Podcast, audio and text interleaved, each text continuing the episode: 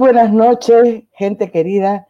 Buenas noches en este jueves 17 de septiembre de 2020, tercera y última jornada de este primer ciclo de conversaciones de historia con Paula Peña, historia cruceña, por supuesto, con Paula Peña, aquí con Solce Infantas, con Maggie Talavera que les habla. Eh, una jornada que va a ser excepcional. Estoy ahorita compartiendo mientras estoy saludando a ustedes Sé que ya Paula está en su puesto, Miguel también ya está en controles. Tengo que mostrarle esta imagen porque creo que eh, todo el día se ha hablado de esto. Eh, mira, como, como es al revés, la orientación de la cámara no me da. Es la presidenta Yanina Áñez anunciando eh, su renuncia, su declinación como candidata a presidenta por la Alianza Juntos. Ahí en la foto está Revilla, Óscar Ortiz, Samuel Doria Medina, Adrián Oliva y no sé quiénes están al, al fondo, no los reconozco. Me imagino que mucha gente debe estar súper conectada a ese tema de la coyuntura política. Podemos incluso comentarlo, Paula, porque me parece que hace mucho también al tema que vamos a hablar nosotros ahora. Vamos a hablar del periodo, el último periodo de estos tres en los que has dividido la historia cruceña. Esto todo a propósito porque el 24 de septiembre vamos a celebrar, vamos a conmemorar 210 años del primer grito libertario dado en la gobernación de Santa Cruz de la Sierra de entonces. Eh, digo que eh, va a tener eh, mucho que ver, se va a atravesar en nuestra charla, porque justo en este periodo vamos a hablar mucho de eventos políticos, ¿no? de hechos políticos que marcaron la historia de Santa Cruz y también de manera definitiva la historia de Bolivia. Querida Paula, como siempre, muy buenas noches. Muchísimas gracias por estar con nosotros.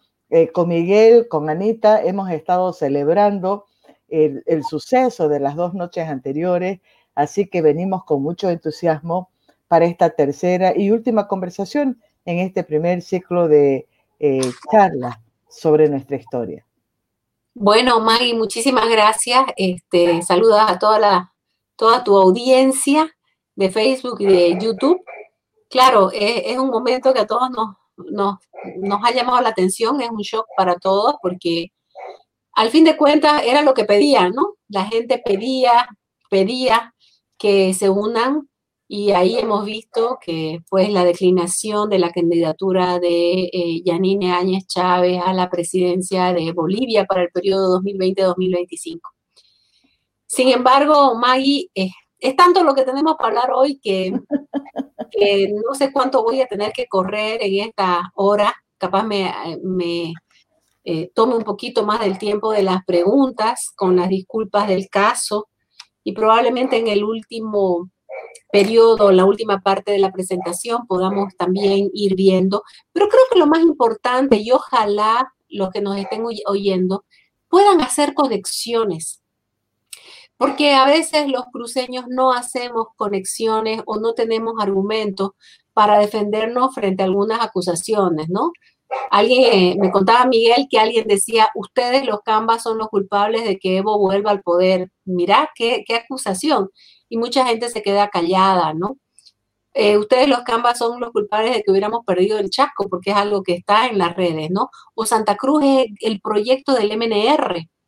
O lo que es peor y que he escuchado mucha gente, gracias a la minería de Potosí, Santa Cruz ha crecido. O lo que dice un conocido doctor en economía paseño, que Santa Cruz ha sido el departamento que más apoyo ha recibido de Bolivia desde la fundación de la República. Y uno le dice, ¿dónde? Porque pagar sueldo no es inversión, ¿no? Pagar el sueldo a 22 soldados, a un prefecto y a unos cuantos administradores. Entonces yo quisiera que en este último siglo que vamos a ver, realmente seamos capaces de conectar por qué pasan las cosas. Creo que es importante entender la cuestión regional. Mucha gente se niega y dice, no, la cuestión regional no importa. No, la cuestión regional es central es central en, como decía José Luis Roca nomás, ¿no? Este, en este país es una lucha de regiones, no hay una lucha de clases. y probablemente hoy estamos, o en los últimos 25 años, la cuestión regional se ha dado con mucha fuerza.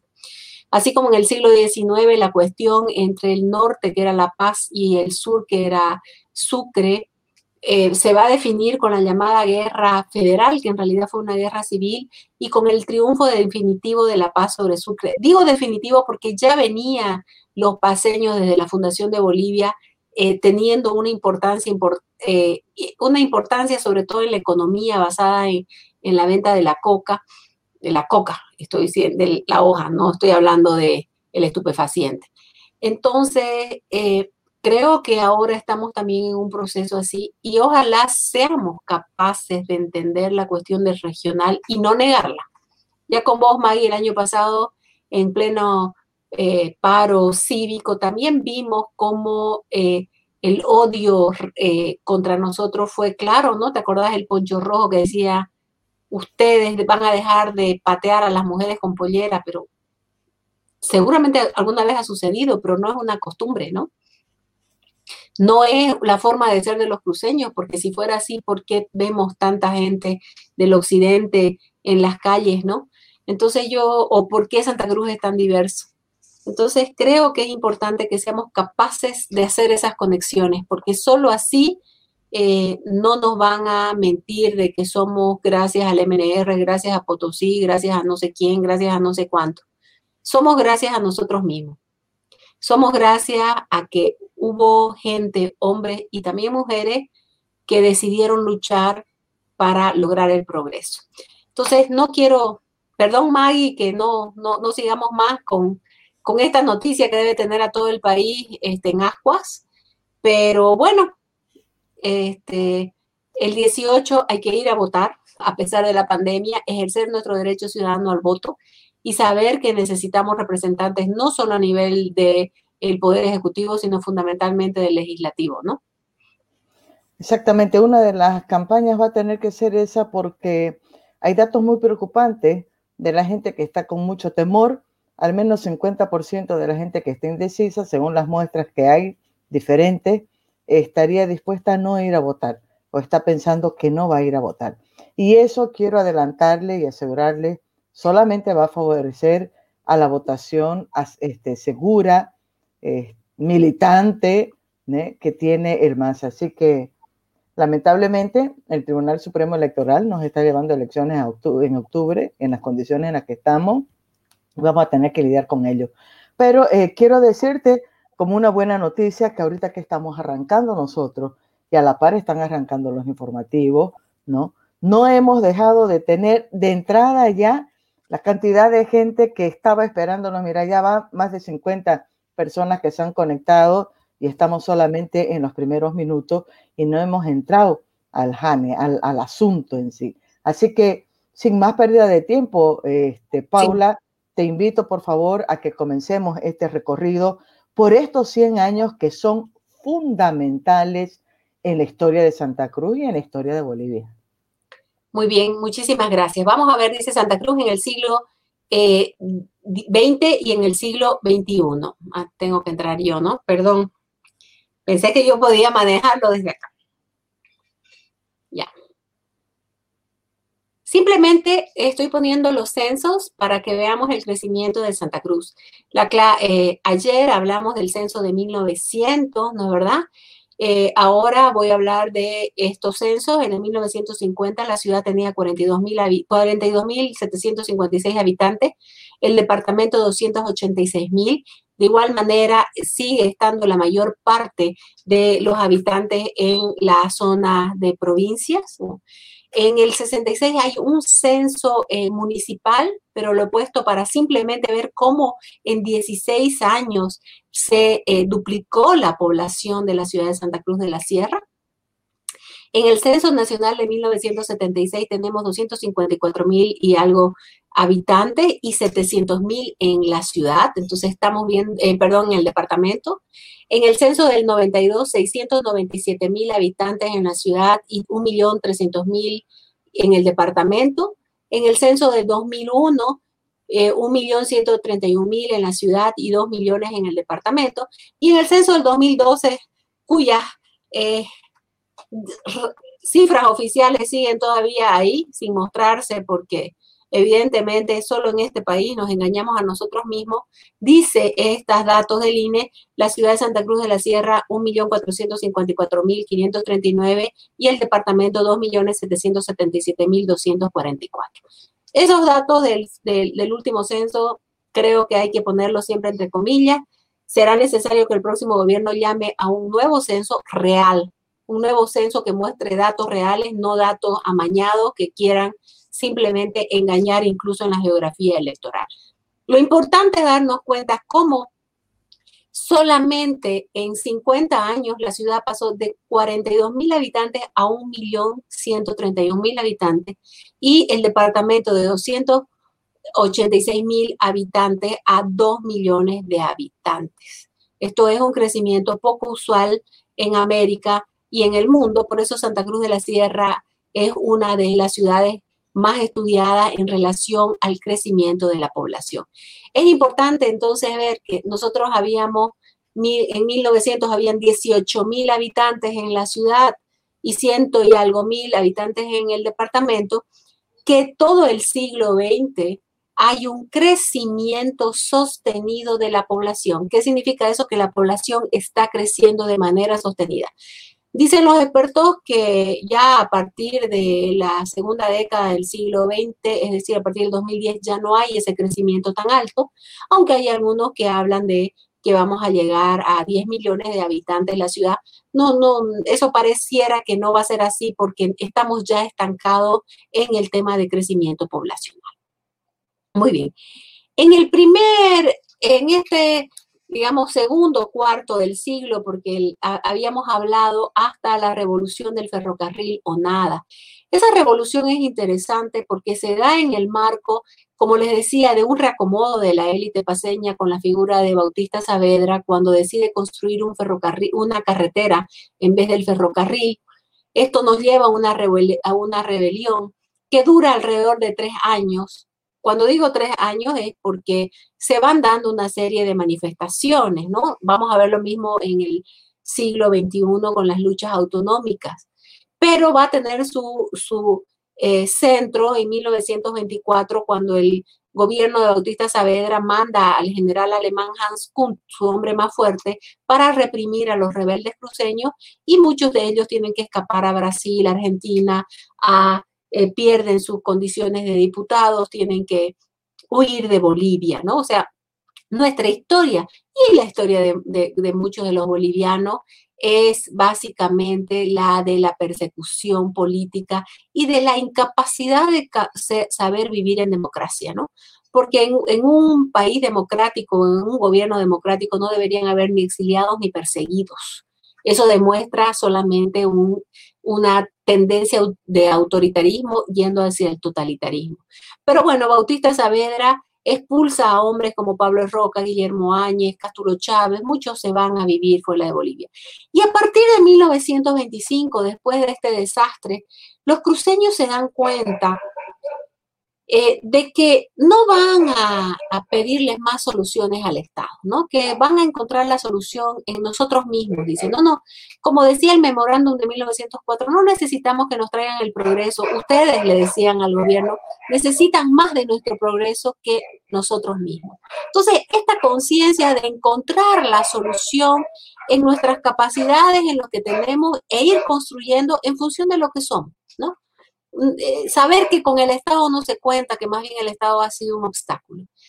Bueno, en el marco de esa generación de 1925, se da la guerra del Chaco entre 1932 y 35. Esta guerra, como le digo, es importante porque los países que le vendían a Bolivia se declaran neutrales. A Bolivia no le queda más que comprarle a Santa Cruz, ¿no?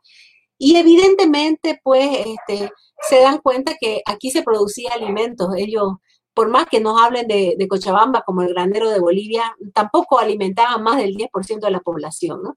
Entonces, estos tres años van a abrir los ojos de, la, potencialidad cruceña, pero también pues son un quiebre, ¿no? Porque de la guerra surgen nuevos partidos, eh, hay un conocimiento de sobre todo la gente del occidente que no tenía ni idea del oriente. Como resultado de la guerra va a llegar al poder Germán Bush Becerra, Y yo sí lo considero a él como el padre de la Santa Cruz moderna. Ese, ese brevísimo, brevísimo gobierno de Germán Bush, aunque eh, algunos intenten de algunos nos acusen de que por qué lo apoyamos a Germán Bush, fue fundamental para Santa Cruz. Probablemente la ley de regalías petroleras del 15 de julio de 1938 va a ser central porque él establece del 100% que el Estado saque de petróleo, el 11% va a quedar para el departamento productor.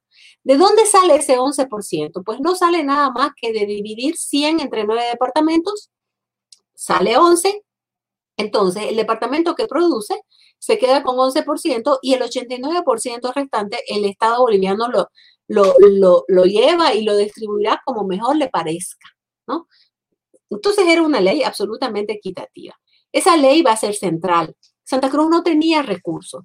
Muchas veces la gente dice, ay, nosotros pasamos de la economía de la plata a la economía del estaño, a la economía de la goma y después a los petróleos. No, señores, la economía de la plata, del estaño y de la goma fueron economías privadas, eh, explotaciones privadas, mientras que cuando se descubrió el petróleo que estaba en Santa Cruz fue para la creación de yacimientos petrolíferos fiscales bolivianos, una empresa estatal, es decir, para todos los bolivianos. Entonces esa ley fue central. otra ley importante, otros tratados que firma él con Brasil y Argentina va a ser la construcción de los ferrocarriles, por fin, en 1938 se firman los tratados con Brasil y Argentina y 20 años después, en el 57 Brasil y en el 59 Argentina, se van a inaugurar los ferrocarriles y pues va a cambiar la vida. Casi un siglo luchando por ferrocarriles. Y otro elemento importante es la reapertura de la universidad. ¿Por qué es importante? Porque la universidad es la que va a formar los recursos humanos necesarios para la transformación y la modernización cruceña, ¿no? Ya no es más esa universidad de derecho, eh, medicina, teología, va a ser una universidad de veterinaria, agronomía, ingeniería, contaduría, economía. Entonces, una universidad que se está eh, que está preparando los recursos humanos para la transformación que estaba por venir, porque por, evidentemente estos hombres se están dando cuenta de esa necesidad. Es importante también la Constitución de 1938, donde se crea el bloque oriental, que está planteando la descentralización, ¿no? El abuelo de May, eh, eh, Román Hijo, pues fue uno de los diputados eh, convencionales del año 38, ¿no? Ese bloque oriental que plantea la descentralización, pero lamentablemente fueron 39 votos a favor y 45 en contra, por lo tanto, como siempre hemos sido minoría en el Congreso, no pudimos obtener la descentralización tan deseada. Este periodo entre 1925 y 1950 también va a ser un periodo que se va a caracterizar por proyectos de modernización. Porque no basta el dinero, hay que tener proyectos, hay que tener planes. Y son muchos planes que se van dando. Aquí he puesto solamente algunos, el plan de Carlos Banzer, prefecto en 1937. Ellos ya están planteando que modernizar no es solamente embellecer, modernizar es la necesidad de eh, pavimentar, agua potable, electrificación, la necesidad de planificar no solamente eh, la ciudad, sino también el desarrollo de las provincias.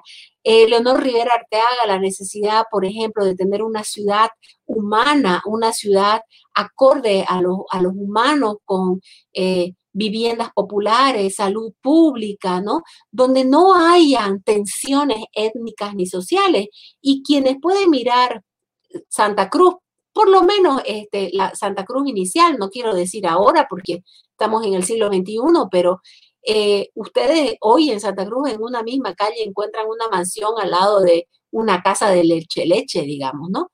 Con cerco leche leche, es decir, todavía se pueden encontrar muchos mundos en una misma calle cruceña, ¿no? Justamente porque eh, se pensó una ciudad a nivel humano, ¿no? Una ciudad que integre una ciudad, la famosa ciudad jardín, ¿no? Este, con plazas donde el humano, el ser humano sea eh, la medida, ¿no? Entonces, estos años van a ser años de pensar, de reflexionar, de plantear ideas, de hacer planes. incluso cuando en 1942 llega la misión Bohan a Santa Cruz. Esa misión no hace más que recopilar todos los planes cruceños y, hacen su planteamiento a Bolivia. ¿Qué planteaba el plan Bohan que todos hablan y muchos...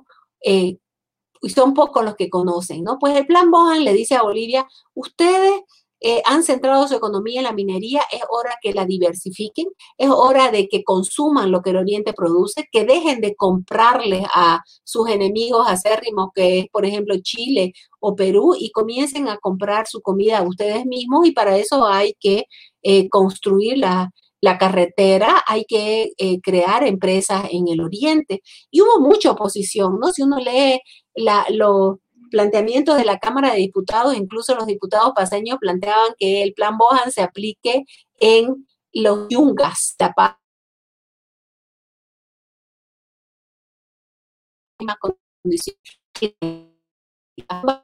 los el apoyo del plan Bohan de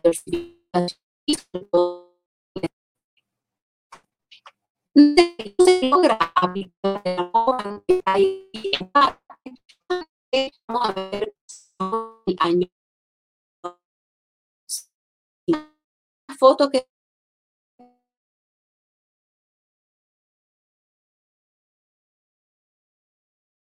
este la casa tienen ahí camión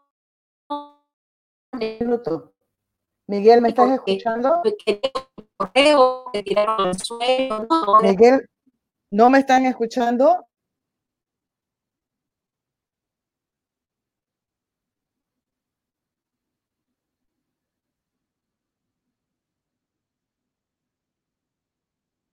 Con, con todos los anuncios, pero bueno, está ahí la foto del correo. Pero también era una foto sin, era, perdón, una ciudad eh, que en tiempos de lluvia era un mar de agua y en tiempos seco era un mar eh, de arena, ¿no? Ahí vemos todos los camiones. Paula, ¿me escuchas? Sí. Perdón, pero eh, yo tuve una interrupción desde que comenzaste a hablar. Mucha gente habla del plan Bohan, pero no sabe. El plan Bohan estaba proponiendo que tal cosa y me quedé en el momento que decía que había una oposición de diputados en ese momento y querían que se haga el plan Bohan en Yunga. Desde ahí ya no te pude acompañar hasta este momento. He logrado y he visto que también la gente está diciendo Verónica Mendívil no se escucha, Ania Rázola se cortó, ahora sí hemos recuperado, entonces te pido por favor, ahorita sí, pero no sé qué pasó y Miguel, no sé si Miguel no me escucha, he perdido la conexión con Miguel para que me diga qué fue lo que ocurrió. Eh, ya ha vuelto ahorita, pero te pido por favor que retomemos desde este... Del plan Bohan, eh, claro. Del plan Bohan, por favor. Bueno, en 1942 una misión norteamericana vino a Bolivia, eh, liderada por Mervyn Bohan. Él escribió un plan. Ese plan se hace no, no viene de la nada, digamos, este hombre reúne todos los planes que habían ya en Santa Cruz, de los que he nombrado algunos, y plantea que la única solución viable para Bolivia era la incorporación del Oriente, la integración del Oriente y la eh, fundamentalmente la diversificación económica, que no sea un país simplemente que dependa de la minería, sino que desarrolle su potencialidad agrícola, que consuma lo que el Oriente produce, porque Bolivia todos entre ellos Chile, la potencialidad para producir alimentos. Entonces, en oposición a, se lleve a cabo en Santa Cruz, ¿no? Es, eh, uno lo puede leer en, en, los redactores del Congreso que están planteando que no, que se lleve más bien a cabo en los yungas, de La Paz porque supuestamente tenía las mismas condiciones climáticas, ¿no? Sin embargo, los norteamericanos van a condicionar el apoyo a la aplicación del Plan Bohan, que se lo va a hacer fundamentalmente en la década de los 50, como veremos más adelante, ¿no? Entonces, esto, eh, ahora sí me siguen escuchando, ¿no, Mari? Ahorita sí. Ah, se cortó tu internet, ahorita estoy leyendo que Miguel me, comunicó. Al mío. sí, pero estamos nuevamente escuchándote. Ya. Bueno, lo siento, lo siento mucho, nunca me ha pasado eso. Bueno, Santa Cruz de la Sierra en 1950, tienen ahí una imagen de la catedral, ¿no? Puse esta imagen de correos, Maggie, porque ayer vos hablaste justamente sobre los correos, ¿no? Qué edificio, da. Sí. Ese es el edificio de correo que hoy día es pues un parqueo, una, un, un canchón, ¿no? Y ahí podemos ver efectivamente donde eh, es esa intersección entre la plaza y la calle Ayacucho, se ve el barista, ¿no? Pero también vemos la realidad de las calles eh, inundadas, cuando llovía un mar de agua, cuando hacía eh, calor, un mar de arena, ¿no? Los autos apenas pasaban. Y pues una ciudad sin agua potable, ¿no? Este era uno de los ocho grifos públicos que habían en toda la ciudad y la gente tenía que ir con sus tinajas a recolectar agua. Muy bien, ahora vamos a eh, el, otro periodo que he denominado del 50 al 64. En este periodo eh, vamos a ver que va a estar determinado por la creación del Comité Pro Santa Cruz en 1950, que se lo va a crear y en 1951 el Cabildo y va a desarrollar don Leonor Rivera Arteaga un concepto importante que dice que la participación política de los cruceños se hace a través del cabildo, es decir, de esa institución colonial. En 1952 se da eh, la revolución del MNR, mucha gente dice la revolución nacional, pero en realidad no fue revolución nacional, sino la revolución de un partido, el movimiento nacionalista revolucionario, que triunfa y, e implanta su, su modelo eh, político. Entre este modelo político, por ejemplo, estuvo la eliminación de las alcaldías ¿no? o de los municipios. Bueno, el MNR nacionaliza las minas, da la reforma agraria, en el caso cruceño la reforma urbana, ¿no? El voto universal para hombres y mujeres. Ya dije la clase pasada que en 1945 las mujeres podíamos votar eh, y ser elegir y ser elegidas eh, a nivel municipal y que ya la primera alcaldesa en La Unilla fue la señora Alcira Sensano, pero en realidad el proyecto del MNR es distinto al proyecto de Santa Cruz. Por eso ahí he puesto Santa Cruz, tiene su proyecto y hay otro proyecto que es del MNR en Santa Cruz.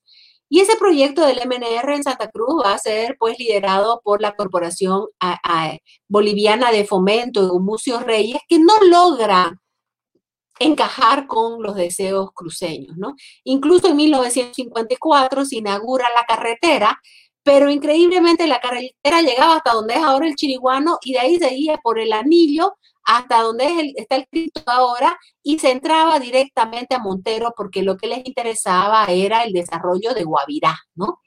Entonces eh, ahí también estamos viendo pues que son con dos visiones distintas de, del proyecto eh, sobre eh, Santa Cruz.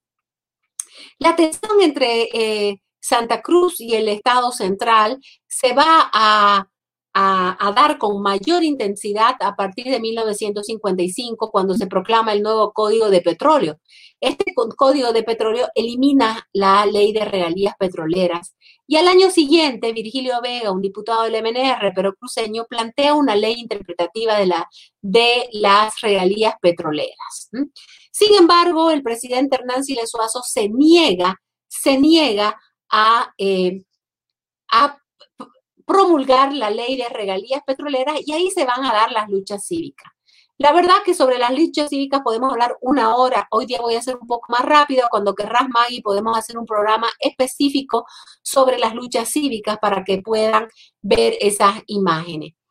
Eh, ahí tenemos, eh, el problema de las regalías se va a dar por un, por algo muy sencillo. La ciudad no tenía, ya vieron las fotos, ¿no? Totalmente inundada. Entonces estaban en Santa Cruz unas maquinarias de yacimientos y los jóvenes cruceños toman la maquinaria en octubre de 1957 y que se quede en Santa Cruz para eh, limpiar las calles, ¿no? Esto va a provocar que el gobierno de, de Hernán Siles dicte un estado de sitio para Santa Cruz, ¿no? Y que los estén acusando también de separatista. En este marco, el Comité Cívico liderado por Melchor Pinto Parada va a exigir el pago de las regalías petroleras que no se las había pagado desde 1938 y no solamente exigir el pago de las regalías petroleras, sino exigir la promulgación de la ley interpretativa que había hecho Virgilio Vega. El gobierno eh, reprime y ahí vemos una serie de manifestaciones, ¿no? La gente en las calles, los cabildos, federaciones de sociedades mutuales que van saliendo exigiendo al gobierno de, eh, del presidente Hernán Siles Suazo, primero que levante el estado de sitio. Y si no lo levantaban, iban hacia un paro cívico y se lleva a cabo el paro cívico eh, de, en el pleno paro cívico matan al joven Jorge Roca Pereira, hieren a otros, la gente se enfurece, toman al control político y esto va a llevar a una serie de enfrentamientos entre la región y el Estado que van a durar dos años, ¿no? En el primer momento del año 57 se van a dar todas estas manifestaciones. Hernán Siles Suazo va a proponer el 11% lo vamos a dividir, 6% para el Estado, 5% para el departamento, lo que no dejó satisfecho a muchos cruceños. Las mujeres van a ser fundamentales, ¿no? Ahí dice la mujer cruceña hace un llamado a las mujeres para defender su pueblo, jóvenes cruceñas, y se lleva a cabo la primera huelga de hambre de mujeres en la historia de Bolivia, estas mujeres cívicas que hacen una huelga de hambre y bueno, este, finalmente la levantan, Hernán Siles Suazo promete salvar la situación, pero la tensión sigue y en 1958 la tensión va a ser mayor, ¿no? Ahí tenemos un, todos a la plaza, ahí vemos un, un camión de la cooperativa primero de mayo, ¿no? Que vimos el ayer con el carretón y el hoy con las bolsas de azúcar, los jóvenes manifestándose en contra o a favor de la ley de regalías petroleras. Eh, el gobierno va a reprimir, va a acusar a los cruceños de estar vinculados a la Falange, que era el, partido opositor, y queriendo ser eh, reprimir, eh, queriendo separarse, y decide enviar al ejército boliviano y a las milicias del MNR. El ejército boliviano estaba en Guavirá y en Tarumá, estaban dos eh, regimientos, pero también manda a otra parte del ejército y a las milicias que estaban conformadas por campesinos eh, del Valle Alto de Crisa y Ucureña y por mineros de Colquiri y Guanuni. Estos hombres van a hacer tropelías. El 19 de mayo se da la masacre de Terevinto, que fusilan y matan a estos cuatro jóvenes cruceños, sin hablar de los pejamen, ¿no? Y eh, finalmente en 1959 hay un momento de enfrentamiento donde se da la famosa retirada estratégica y los 300 jóvenes cruceños son llevados a el panóptico de San Pedro como represalia por su lucha en las luchas cívicas. Terminadas las luchas cívicas, voy a, volver aquí, eh, finalmente, en diciembre de 1959, el que era presidente del Congreso, Rubén Julio Castro, él aprueba eh, la ley o promulga la ley interpretativa de regalías petroleras. Sin embargo, el gobierno del MNR de Hernán Siles Suazo no va, a, no va a pagar ni un peso en regalías, ni las adeudadas ni las nuevas. De, en el 60 eligen nuevamente a Víctor Paz Tensoro, tampoco paga nada. Y cuando cae el gobierno del MNR en noviembre del 64 con el golpe de Estado de Barrientos, recién va a ser Barrientos que va a pagar eh, las regalías petroleras. En, esto, en este periodo también que tenemos acá, como dije, se inauguró la carretera, se inauguraron los ferrocarriles y comienza a darse un eh, traspaso de población, ¿no? Con migraciones internas que vienen de la zona andina, muchas de ellas organizadas por el Estado boliviano en la famosa Marcha del Oriente, los famosos núcleos colonizadores que se establecen en lo que conocemos como el Monte Grande. Y la verdad, el costo medioambiental de, de esos núcleos colonizadores fue muy grande porque acabaron con todo ese espacio geográfico y ecológico. Y también van a llegar unas eh, migraciones externas fundamentalmente menonitas y japoneses. Yo les había dicho ayer que en la guerra del Chaco los menonitas jugaron un rol importantísimo para Paraguay y por eso pues Bolivia los, también los trae a, Santa Cruz y también trae la migración japonesa de los acuerdos firmados entre Víctor Paz Estensoro y eh, eh, los Estados Unidos. ¿no? Estas dos migraciones van a ser fundamentales para el desarrollo de la agricultura en el oriente boliviano.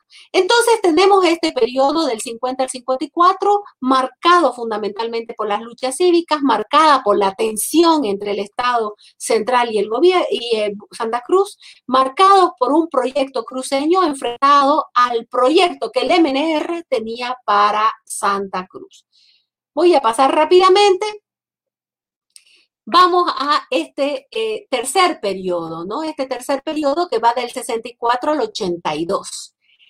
Con el dinero de las regalías petroleras, el Comité de Obras Públicas, que había sido creado en los años 30, pero a partir de este momento va a ser un instrumento básico para la transformación de Santa Cruz de la Sierra y de todo el departamento. Va a ser un ente técnico, ¿no? Dice Víctor Hugo Olimpia que tiene 498 millones de dólares, le pagan a Santa Cruz este, entre el 64 y el 78 y con esos 498 millones de dólares se transforma para siempre, ¿no? Se, eh, hacen todas las obras públicas, se construye, eh, se hace el pavimento, se hacen las alcantarillas, se dota de agua potable, ¿no? Entonces, esto va a ser fundamental para el desarrollo de las obras públicas. Se construyen los puentes sobre el Río Grande, ¿no? El que tenemos aquí en Paila y allá en Cabezas, el otro puente sobre el Río Grande, por donde también van a pasar los ferrocarriles, ¿no? Entonces es fundamental porque estas obras públicas van a permitir que los cruceños desarrollen su producción agrícola. La economía ya no va a ser solamente una producción agrícola como en la época colonial con trapiche, sino que ahora con las obras públicas se puede traer la maquinaria y se va a transformar la economía cruceña en una economía agroindustrial. Ya no será solamente producir para el consumo, consumo y exportar lo que se pueda, ahora con los ferrocarriles, con con la carretera, con las carreteras entre el departamento que también se van a construir, se va a desarrollar la producción agroindustrial, ¿no? Eh, la industria azucarera va a seguir siendo la industria estrella, va a comenzar la industrialización de la madera, la industrialización del cuero, el algodón, ¿no? Va a comenzar el desarrollo en las provincias en esta primera época, ¿no? Y bueno, este, las migraciones internas van a continuar y a finales de la década de los 70 van a llegar las migraciones de chinos y coreanos fundamentalmente, posteriormente también rusos, brasileños y argentinos. En términos políticos, este, con, la, con la salida del MNR en el 65 se reabre el Comité Pro Santa Cruz, ¿no? Y esto va a ser importante porque se va a convertir en el nexo entre la región, eh, digo, en el nexo no de alianza, sino en el, en el interlocutor entre las demandas regionales y el Estado central boliviano. Y también en esta época es importante hablar de la Constitución de 1967, que en ese texto constitucional se crean los gobiernos departamentales, que se lo tenía que reglamentar y nunca se lo hizo. Pasamos también por la época de, la dictadura de Banzer, por, por esas épocas de dictaduras militares entre el 78 y el 82, y finalmente en el 82 volvemos a la democracia. Pero en este periodo también se va a dar algo importantísimo y me van a permitir que avance un poco. En el año 1978 se crea la Corporación eh, de Desarrollo de Santa Cruz, ¿no? Era una entidad pública descentralizada con autonomía de gestión administrativa, técnica y financiera que manejaba sus recursos propios de manera independiente para promover el desarrollo y social a través de la planificación, ¿no? Entonces, el antiguo Comité de Obras Públicas, que había sido muy exitoso, comienza su transformación y en el año 78 se convierte en la Corporación de Desarrollo y su primer presidente va a ser Percy Fernández Áñez. Es importante aquí, por lo que vos me decías, Maggie, el 75% de los recursos se van a la inversión en las provincias y el 25% en el desarrollo de la ciudad de Santa Cruz de la Sierra. Entonces, ese tal centralismo departamental que muchos hablan, eh, perdón, centralismo es, eh, de la capital no se da. ¿Cuál es la importancia? Cruz era una institución descentralizada, eh, no dependía del gobierno, sus recursos eran únicamente los recursos de la petrolera. Este, toda la cooperación de desarrollo directamente se negociaba con los cooperantes, ¿no? Por eso dejaba sus recursos de manera independiente, ¿no? A través, por supuesto, de una planificación. Y esto es importantísimo porque no basta tener dinero, sino hay que saber cómo gastar ese dinero. En, bueno, este periodo, como les decía, se había consolidado esa economía agroindustrial. ¿Qué más hacía Codecruz? Planificaba cada cinco años y también con periodos de diez años. Organizó el departamento en macroregiones, ¿no? La región de los valles, la región eh, del norte integrado, ¿no? Van a crearse estas macroregiones. Y lo que es importantísimo, ¿no? Lo que es importantísimo, promueve el desarrollo industrial a través de la iniciativa privada. ¿Y por qué es eso? Hoy día todos nos hablan de grandes avances de aquella, de los startups, dicen, ¿no?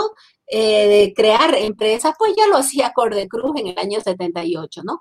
Y a través de esta iniciativa privada se va a desarrollar la infraestructura departamental y las obras civiles, ¿no? Santa Cruz se va a ir consolidando ya no solo como un departamento agroindustrial, sino como un departamento agroindustrial exportador. Y aquí está la clave para entender eh, lo que viene. ¿no? Santa Cruz necesita exportar y para necesitar exportar hay que participar del Estado participar en la toma de decisiones, porque quien firma los, los tratados internacionales de, comercio o de relaciones comerciales es el Estado central. Muy bien, se va a ver un desarrollo industrial, ¿no? Como dije, de acuerdo a esas regiones, el desarrollo de las tierras bajas del este, lo que eh, fue un desarrollo muy grande porque se dieron cuenta de que las tierras de Santa Cruz son fundamentales, sobre todo para la producción de la soya, que no es un producto nuestro, es un producto asiático, pero se va a traer la soya ahora es pues nuestro producto estrella después del azúcar, la soya, el sorgo, el girasol, el maíz, ¿no? El trigo. Pero también van a tener muchos eh, avances, ¿no? Van a desarrollar el parque industrial, va a haber la propuesta del aeropuerto de Virubiru. Ahí lo puse con Virubiru, con B chica, lo, eh, desde Cordecruz salió el proyecto con B, pero el gobierno dijo o se llamaba con B chica o le iban a poner otro nombre. Comienza la construcción de carreteras estratégicas como la carretera de Santa Cruz a Trinidad o la Gran Chiquitania, ¿no? Y como te decía, se van a ir desarrollando la, y las industrias, no solo en la capital, como algunos creen, ¿no? La planta industrializadora de leche en San Javier, la fábrica de balanceado en Portachuelos, ¿no? La hilandería, la el procesamiento de maíz, ¿no? Los pollos, todo eso van a ser productos de Corde Cruz y en cada una de las macroregiones había unidades de planificación, ¿no? Eh, perdón. Sí, creo que ahí. Eh, nos habíamos quedado. Entonces, eso es lo importante de la Corporación de Desarrollo. En realidad era la inteligencia cruceña donde trabajaban técnicos, no políticos, técnicos que planificaban y apoyaban el desarrollo industrial del departamento, las iniciativas de favores, de apoyar iniciativas privadas, que es lo que va a permitir el desarrollo de grandes empresas. En 1982 volvemos a la democracia, eh, Nancy Lesoazo nuevamente es presidente, ¿no? Este, sigue lo que les decía del crecimiento eh, sostenido de la población y la vuelta a la democracia, vos lo hablaste hace poco con Jorge Landívar, va a coincidir con las demandas de autonomía municipal. Estaban previstas en la Constitución, pero bueno, ya les dije que el MNR las había eliminado. Entonces, el 7 de junio de 1984, Óscar Barberí Justiniano, alcalde de Santa Cruz de la Sierra, hasta ese momento el alcalde era puesto por el Ejecutivo Nacional y el Comité Pro Santa Cruz llaman a elecciones municipales. el grito al cielo, los cambas se quieren separar, eso es separatismo, quieren elegir a sus alcaldes para separarse, cómo vamos a tener esos gastos de tener que pagar a los alcaldes. Muy bien, se dan las elecciones en 1985 y no le queda más a Hernán Siles Suazo que en 1985 llamar a las elecciones nacionales y municipales. ¿Cómo elegimos las personas que votaron en 1985? Se votaba en una sola papeleta, ¿no? Y entraba presidente, vicepresidente, senadores, diputados y candidatos a concejales. Es decir, que los consejos municipales iban a tener una distribución en función a la votación eh, de los partidos políticos para eh, nacionales. Pero se da el gran paso y elegimos por primera vez a nuestros alcaldes. Con el nuevo gobierno de Paz Extensoro se da la apertura económica de Bolivia, ¿no? Eh, y la economía agroindustrial exportadora en Santa Cruz, pues va a, va a poder desarrollarse, ¿no? Los cruceños vamos a poder no solamente producir para comer y que coma el resto de Bolivia, sino también para exportar. En 1986 se dan las famosas jornadas Santa Cruz 2000, hablaste con el doctor Carlos Dabdú, y también ahí se da la propuesta de autonomía departamental que hace Juan Carlos Urenda, este, con eh, la necesidad de que ya tenemos autonomía municipal, pero necesitamos autonomía departamental en cumplimiento de la de la Constitución que establece gobiernos departamentales y establece consejos departamentales. En el 87 se da ese famoso juramento a Santa Cruz, también con el doctor eh, Carlos Dabdub, eh, y se está luchando por la autonomía departamental. Lo que quiero que nos demos cuenta, ni bien consolidamos la autonomía eh, municipal, sabíamos que no era suficiente, que era necesario la autonomía departamental, porque era necesario tener un gobierno departamental justamente para seguir en ese proyecto nuestro. En 1990, también desde el oriente, si, no fue, si bien no fue de Santa Cruz, pero sino desde el Beni, se da la primera marcha indígena por, por eh, el territorio, la dignidad y la vida, en la que ya se está planteando la autonomía indígena. Y en 1993, durante el gobierno de Paz Zamora, se debate la ley de descentralización y se la aprueba. Sin embargo, Paz Zamora dice, no, no la vamos a promulgar, hay elecciones que, la nueva legislatura promulgue la ley de descentralización eh, política administrativa de eh, Bolivia. Ahí nos quedamos en el 93 y en el 94 pues viene, perdón, en las elecciones del 93 gana Gonzalo Sánchez de Lozada. Gonzalo Sánchez de Lozada de la línea dura del MNR, es el sucesor de Víctor Paredes Extensoro, plantea en el 94 una reforma constitucional. Con esta reforma constitucional es muy interesante porque él va a eliminar del texto, del texto constitucional el gobierno departamental y se van a establecer las prefecturas. Ya no hay gobierno departamental, lo elimina. Se, eh, se crean las prefecturas, ¿no? Y esto pues es un golpe muy duro para las demandas de autonomía departamental de Santa Cruz. Ese mismo año también él establece la ley de participación popular Independientemente de las cosas buenas que ha tenido la ley de participación popular, que son innegables, eh, porque no tiene que ver solamente con la elección de alcalde, la ley de participación popular dota o divide a Bolivia en municipios. Ya no es solamente la división en eh, departamentos, provincias y cantones, sino municipios. Cada municipio tiene un territorio, un gobierno municipal electo y unos recursos en función a su población. Esta ley de participación popular, puede ser que muchos no coincidan conmigo, en realidad tiene como principal objetivo desarticular la demanda departamental de la autonomía departamental. Porque Gonzalo Sánchez de Lozada pensaba, si cada municipio tenía eh, ya gobierno, ya no iba a surgir esa demanda de un gobierno departamental. Y en el año 1995 dicta pues la ley de descentralización. Esa ley de descentralización que no descentralizó nada, más bien acabó con la Corporación de Desarrollo, ese ente técnico y una inteligencia de verdadera cruceña que había logrado el desarrollo cruceño. Yo he entrevistado a varias personas de este gobierno y dicen, no, lo que pasa es que eh, las corporaciones de desarrollo eran un desastre. Este, se compraban hoteles, gastaban en sus propios recursos. Sí, probablemente la de los otros departamentos, pero la de Santa Cruz era exitosa.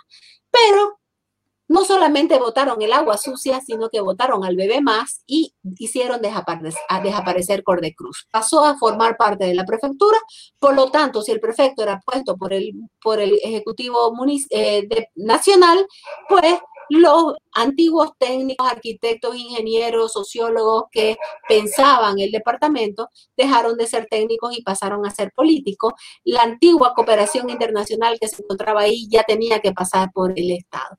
La verdad que eh, esa reforma constitucional de hacer desaparecer los artículos 7 y 8, de la, 8 y 9 perdón, de la Constitución y la desaparición de las corporaciones de desarrollo fue probablemente el golpe más duro a los cruceños, al proyecto cruceño, ¿no? que se venía desarrollando a lo largo de nuestra historia, porque se acababa pues con esa inteligencia cruceña. Otro elemento importante es la ley del INRA, porque comienzan a crear los territorios comunitarios de origen. Estos territorios comunitarios de origen solo se crean en el oriente, ¿no? El TIPNIS, por ejemplo, es un ejemplo de eso, ¿no? El Parque Cailla, el territorio de Monteverde. ¿Y por qué no se habían creado en Occidente? Porque decían que allá todos eh, no eran necesarios, ¿no? Estos territorios comunitarios de origen establecían que debían vivir las comunidades eh, de, origen, es decir, los guarayos, los guaraníes, el Kidney es, de varios pueblos, ¿no? Eh, y muy bien, también tienen eh, de alguna manera esa, ese deseo de acabar con la de, de desarticular la demanda departamental. Muy bien, esto fue entre el 93 y el 97 que va a hacer el gobierno de Gonzalo Sánchez de Lozada se va a implementar, como te digo, esta ley de participación popular, se va a dividir el país en municipios, van a crearse los territorios comunitarios de origen. De ahí viene el gobierno de eh, Hugo, Hugo Banzer Suárez y Jorge Tuto Quiroga, y ya al final del gobierno de Jorge eh, Quiroga se va a dar eh, la crisis del Estado boliviano y su posterior rompe. Ya son las nueve, pero siga, siga, siga, que estamos acompañándola perfectamente. Muy bien. ¿Cómo es que se da esa crisis del Estado boliviano? La crisis del Estado boliviano se da en tres, en tres grandes macroregiones. En la zona andina va a, va a liderarla fundamentalmente el Malcu y las demandas étnicas. Están diciendo que quieren la nación aymara, la creación de autonomías indígenas, ¿no? Eh, van a comenzar a hacer una serie de, cercos a la ciudad de La Paz, ¿no?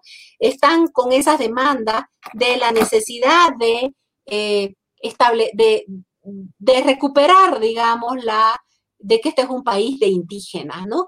Y eso se va a reforzar con el censo del 2001, que pues hizo justamente esa, esa pregunta sobre qué porcentaje de indígenas había en Bolivia. Por otro lado, en Cochabamba va a haber también todo un movimiento que se, lo conocemos como la guerra del agua, ¿no? Eh, en Cochabamba se pensaba poner una, una empresa francesa, iba a poner el agua, ¿no? Porque eh, no, hasta ahora tienen problemas de agua y va a haber todo un levantamiento en Cochabamba. Y no nos olvidemos que había llegado eh, Hugo Chávez al poder en el 99 y está financiando estos movimientos, como por ejemplo el del movimiento de los, de los cocaleros del Chapare boliviano, pero también todos los anti antineoliberales, antiglobalizadores, antisistemas, todas esas ONG de la izquierda internacional que están trabajando, acompañados por la izquierda boliviana también tradicional, en contra de que esta empresa de que esta empresa francesa se haga cargo del agua y empieza la guerra del agua, ¿no? Y va a, ellos están planteando un nuevo sistema económico. Estamos, no queremos el capitalismo por todo lo que dice, digamos, la izquierda, queremos que acabe el neoliberalismo y queremos, pues, establecer el socialismo del siglo XXI. estos realmente fueron muy bien financiados por el gobierno de, del chavismo y lo que ellos llaman justamente el socialismo del siglo XXI. Y por otro lado, también en ese año 2001 va a surgir en Santa Cruz la demanda de autonomía departamental. ¿Cómo surge? Va a surgir con el movimiento autonomista Nación Camba, que el 14 de febrero del 2001 saca su famoso manifiesto en el que plantea la necesidad de autonomía departamental, los reconocimientos de la diversidad eh, cultural que había en Bolivia y la necesidad de un nuevo pacto constitucional. Eh, tanto los unos como los otros pensaban en la necesidad de una nueva, de una asamblea constituyente. Esa también es la lógica del socialismo del siglo XXI, una asamblea constituyente para redefinir eh, Bolivia. Y va a empezar la lucha por la autonomía departamental. Increíble, en el año este, 2002, en las elecciones del 2002, ya muchos hablan de, la autonomía, eh, la necesidad de autonomía departamental, salvo Juan de Granado, que dice estaba en contra absolutamente de la autonomía departamental y planteaba que la autonomía sea vía municipal, que no haya departamentos, sino municipios. Muy bien. Eh, en este marco se dan las elecciones, gana el señor Gonzalo Sánchez de Lozada, pero sabemos que es pues 21, 20, 20, ¿no? 21% eh, Gonzalo Sánchez. Nada la diferencia. 20 y algo eh, Manfred Reyes Villa, 20 y algo Evo Morales Aima. Entonces, pues están todas las condiciones dadas, ¿no? Para la crisis de, del Estado que ya se venía dando y se va a dar con más fuerza. Y se va a dar con mucho más fuerza en el 2003. En el 2003, en febrero, acuérdense ustedes, hay ese gran levantamiento en La Paz de los policías y militares en contra justamente de, de, eh, la suba de impuestos, ¿no? Que estaba para la gente que pagamos impuestos, ¿no? En Santa Cruz sube al, al Comité Pro Santa Cruz Rubén Costa y Rubén Costa va a plantear desde el Comité Pro Santa Cruz la necesidad también de la autonomía departamental. Sin embargo, han visto ustedes todo lo sucedido en el 2003, ya el derrumbe del Estado, la salida de Goni, sube Carlos Mesa al poder en octubre del 2003, aunque es también importante hablar de ese manifiesto interinstitucional de Santa Cruz que se da el primero de octubre del 2003, en el que plantean la, la existencia de dos Bolivia y que dejen al Oriente trabajar en contra de todo lo que estaba pasando en el occidente, el cerco a la paz del Malcu, todo lo que hacía el Solares de la COP, ¿no? Eh, todo ese movimiento indígena Pachacuti, y todo lo que pasaba en, el, en la zona del Chapare con los bloqueos de los cocaleros, la muerte a los soldados y a los militares, ¿no? Realmente eh, la otra Bolivia, digamos, vista desde Santa Cruz, era una Bolivia muy conflictiva y los, los cruceños querían trabajar. Carlos Mesa sube al poder en octubre y él llama eh, su agenda estatal como la agenda de octubre, ¿no? Y él plantea el fin del neoliberalismo, la necesidad del reconocimiento de las demandas étnicas y la recuperación de los recursos eh, naturales. No toca nada de la agenda eh, de la autonomía departamental, por lo tanto, los cruceños van a desarrollar su propia agenda. Y esta agenda es posible debido a que en el 2004 hay una reforma constitucional. La reforma constitucional Mesa incluye en el texto, eh, en el texto constitucional la, el referéndum y la iniciativa legislativa ciudadana. Este referéndum y esta iniciativa legislativa ciudadana nos dan a los cruceños la posibilidad legal de exigir la autonomía departamental. Y a partir de, la, reforma constitucional de febrero del 2004, los cruceños en el Comité Pro Santa Cruz, liderado por Rubén Costa, comienzan a trabajar este, la necesidad de ver cómo con estas nuevas formas de deliberar plantear la autonomía departamental. Y se va a, llevar a cabo el primer cabildo del 2004. En ese cabildo del 2004, eh, Rubén Costa plantea la agenda de eh, de junio, ¿no? Y con 11 puntos, y uno de los puntos que va a ser el central, debemos recolectar firmas para un referéndum por autonomías departamentales, porque la constitución permite que haya ahora referéndum y la recolección de firmas es justamente para una iniciativa legislativa para exigir eh, la llamada a un referéndum por autonomías departamentales. Se da este cabildo del 2004, inicia la recolección de firmas, pero no solo en Santa Cruz, Beni, Pando, Tarija se están sumando a la demanda de la autonomía departamental y esto va a ser central. En enero del 2005, eh, eh, Carlos Mesa va a decretar el famoso diéselazo, hay un paro cívico de, de 48 horas, el primer paro cívico de 48 horas que se da en enero del 2005, y el 28 de enero se lleva a cabo el segundo cabildo. Y en este segundo cabildo, el, Comité, Pro, Comité Pro Santa Cruz exige la creación o la elección de los prefectos. Carlos Mesa cede a la elección de los prefectos, ¿no? Rubén Costas deja ya el comité cívico, asume Germán Antelo, ¿no?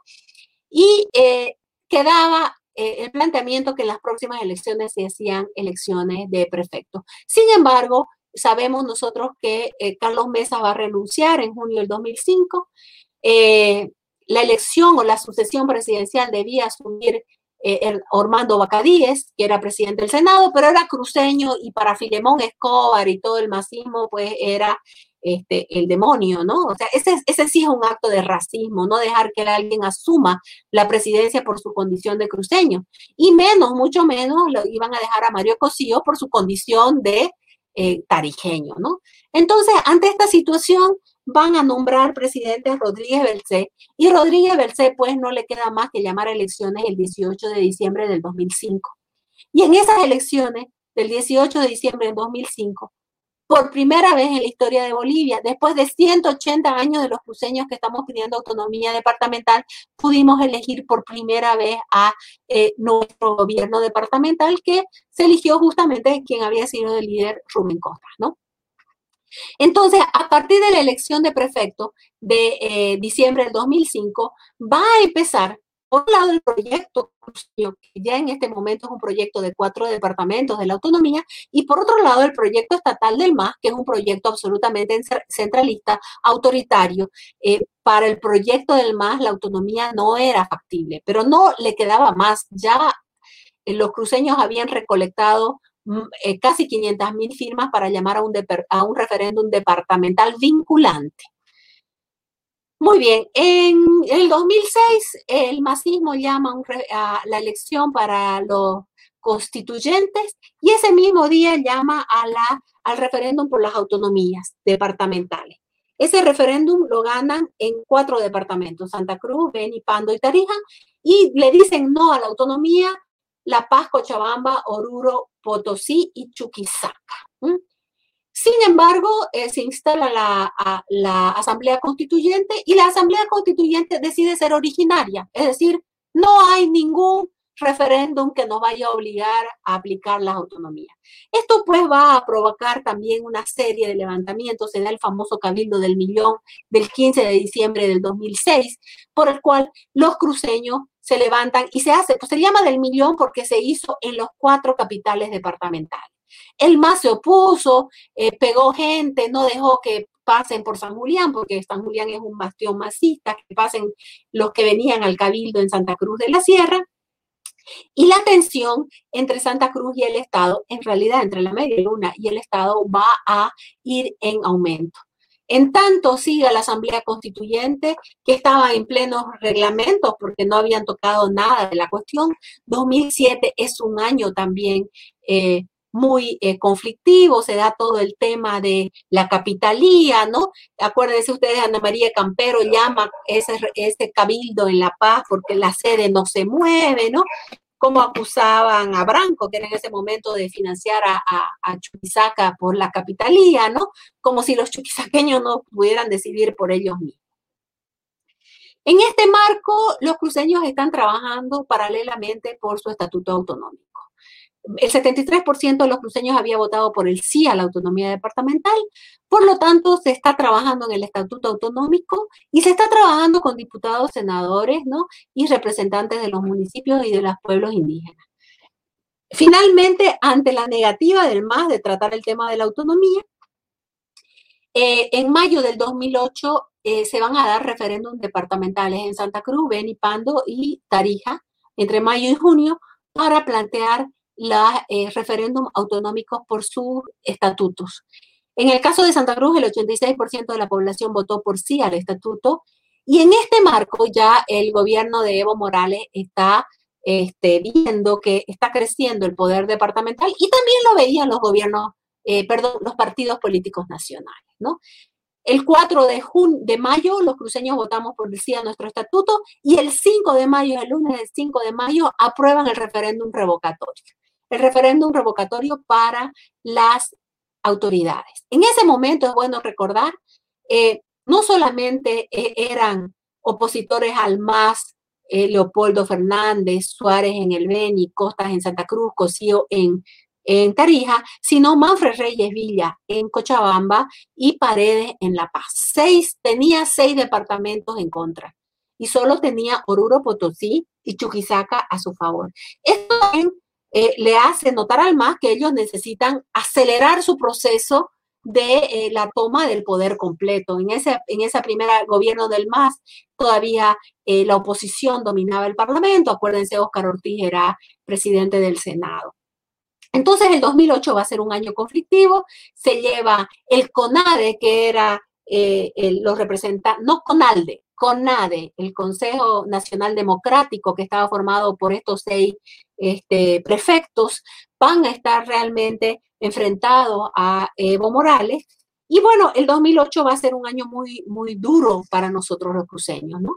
Acuérdense ustedes del envío de eh, los 10.000 milicianos del MAS, ¿no? Que eran campesinos armados que llegaron hasta, hasta Montero ¿no?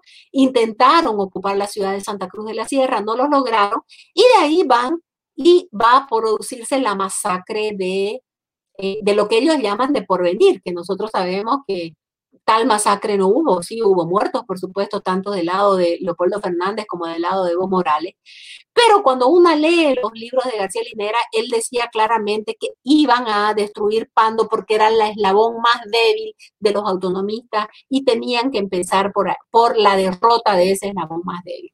Se da pues entonces el tema de Pando, lo sacan a Leopoldo Fernández, ¿no? Perdón, no había dicho yo que con el referéndum eh, revocatorio del 10 de agosto, Evo Morales se consolida en el poder, y pero logra sacar de escena a el señor eh, Paredes y al señor Manfred Reyes. Entonces solo le quedaban cuatro prefectos opositores.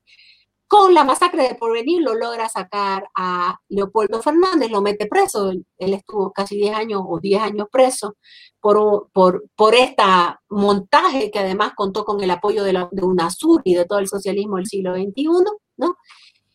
Y este, en el 2008 finalmente aprueban una constitución que no fue la debatida, no he hablado de las muertes en Chuquisaca porque no es el tema, se aprueba esa constitución, ¿no? Se cerca al Congreso, acuérdense, y ya en ese, en ese momento que eh, se aprueba la constitución en el Congreso, García Linera dice públicamente, los hemos derrotado, pero nos falta todavía la derrota ideológica y la derrota militar y económica, ¿no? Eh, entonces, en enero del 2009 se llama un referéndum por la constituyente. la constitución perdió en Santa Cruz, perdió en Pando, perdió, en, en Beni, perdió en, ¿cómo se llama?, en Tarija. En Santa Cruz el 65% de los cruceños votamos no a la nueva constitución, pero por supuesto a nivel nacional este, ganó eh, la aprobación de la Constitución. No conforme con acabar, digamos, con, ya con este tema de la Constitución, los masistas decían, ya está la autonomía en la Constitución. Era una autonomía falsa, que no era tal autonomía, porque eran cuatro autonomías en una y la autonomía indígena con cuatro autonomías más. Para recordar, la autonomía municipal, la autonomía regional, la autonomía departamental y la autonomía indígena, y dentro de la indígena había cuatro. Y finalmente viene el caso terrorismo-separatismo de abril del año 2009, ese caso armado en el que Evo Morales llega a Caracas y dice que él había dado la orden de matar a aquellos que querían matarlo, ¿no? Y que querían partir el país. Y es muy interesante, Maggie, porque en la nueva constitución establece, creo que es el artículo 243, por ahí me equivoqué de artículo, pero está en la nueva constitución, se establece que quienes proclamen la separación o la desunión del país era este, causal de ir a la cárcel, traición a la patria. Por eso es que eh, Evo Morales habla del caso terrorismo-separatismo. Terrorismo para impactar a la comunidad internacional y separatismo para lograr este, eh, el apoyo de los otros departamentos contra los cruceños separatistas, porque ese es el relato que se cuenta, ¿no? Sin contar lo que él decía, la derrota económica a partir de la prohibición de exportación de carne, la exportación de soya, de aceite, de maíz, ¿no? El año 2009, pues, es eh, tiene el preludio en el 2008 con, la, con el envío del el cerco de Surco, ¿no? ¿no? Nunca deberíamos olvidarnos de Fidel Surco, que vienen a acercar Santa Cruz haciendo recuerdo de lo que había pasado en el 58 con la masacre de Terevinto y en el año 59 también vienen con el caso de eh, terrorismo, separatismo, también recordando lo sucedido en el 59 con el tema de la retirada estratégica. Bueno, yo no es que me quiera quedar aquí, pero lo demás son sucesos conocidos y nosotros los historiadores necesitamos un poco de, tiempo para mirar, pero simplemente para comentar. Eh, en el año 2009 hay elecciones nuevamente, Evo, Morales gana ya con el 64%, ¿no? Eh, pierde otra vez, digamos, en los departamentos, eh, gana Costa en Santa Cruz, gana Cosío en, en Tarija, eh, gana este, eh, Suárez, pero de ahí lo va a sacar a Cosío por un tema de acusación de corrupción y lo ponen a Lino Condori, ¿no? Como nuevo gobierno departamental de Tarija. Y finalmente en las elecciones del 2000 14, ¿no? él, él dice que con la nueva constitución era un nuevo país, ya no era Bolivia, era el Estado plurinacional, por lo tanto empezaba de cero el mundo. Como ustedes saben, él quería, él creó la era masista, ¿no? Esa era que se, que se, eh, se celebraba eh, cada 22 de enero, que fue el día que él asumió al poder, ¿no? Y bueno, no, no, no, no cuento más el presente porque es presente. Yo soy historiadora, no, no soy periodista más y no hago historia del presente. Creo que todos los que están escuchando han vivido los sucesos del caso terrorismo, separatismo, pero sobre todo los jóvenes que sepan y eh, posteriormente ya lo que va a hacer eh, la eh, Evo Morales, ¿no? Y finalmente el año 2016, la proclamación del referéndum para su reelección permanente, que pierde eh, en toda Bolivia, no le permite el fraude eh, ganar, y esto va a provocar que ya no solo sea Santa Cruz el bastión opositor, sino que en toda Bolivia, pero efectivamente el lugar más fuerte para oponerse a Evo Morales era Santa Cruz, porque finalmente durante 14 años no había podido tomar Santa Cruz por más que quería, ¿no? No pudo Hugo Salvatierra, no pudo eh, Jerez Justimano, no pudo Rolando Borda, ¿no? Eh, no pudo eh, tomar todos los municipios como hubiera querido, ¿no?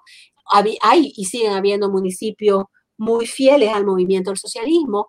Para eso él trajo tantas familias colonizadoras a partir de la ley del 2015, que estaban fundamentalmente en municipios donde sabía que perdía. Estoy hablando de Roboreo, San José eh, o San Ignacio de Velasco, que son municipios este, totalmente antimacistas, ¿no? Entonces hubo ese traslado de población con fines absolutamente políticos, pues, y, y por más que se, que se denunció o que esos alcaldes se cansaron de denunciar, se denunció desde Santa Cruz, pues era el poder de total que tenía Evo Morales, ¿no?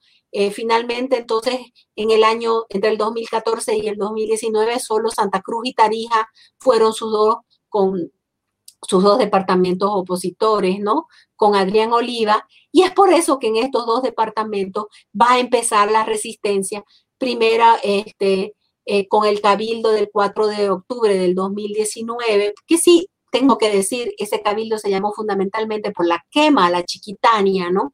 Pero fue un cabildo que me llamó mucho la atención porque tenía la participación de los políticos y finalmente pues el triunfo de Mesa en Tarija y en Santa Cruz también mostraban este, justamente que eran los departamentos opositores a Morales. ¿Qué pasará ahora? No lo sé, no, no, no soy bruja, pero tampoco quiero hacer una historia tan presente porque no, no tengo la perspectiva necesaria que me permite ver los sucesos de hace dos décadas. Entonces dejo de compartir aquí, Maggie. No sé, preguntas o... Tengo sí un par de comentarios, pero van a esperar un ratingo. Me voy a traer un libro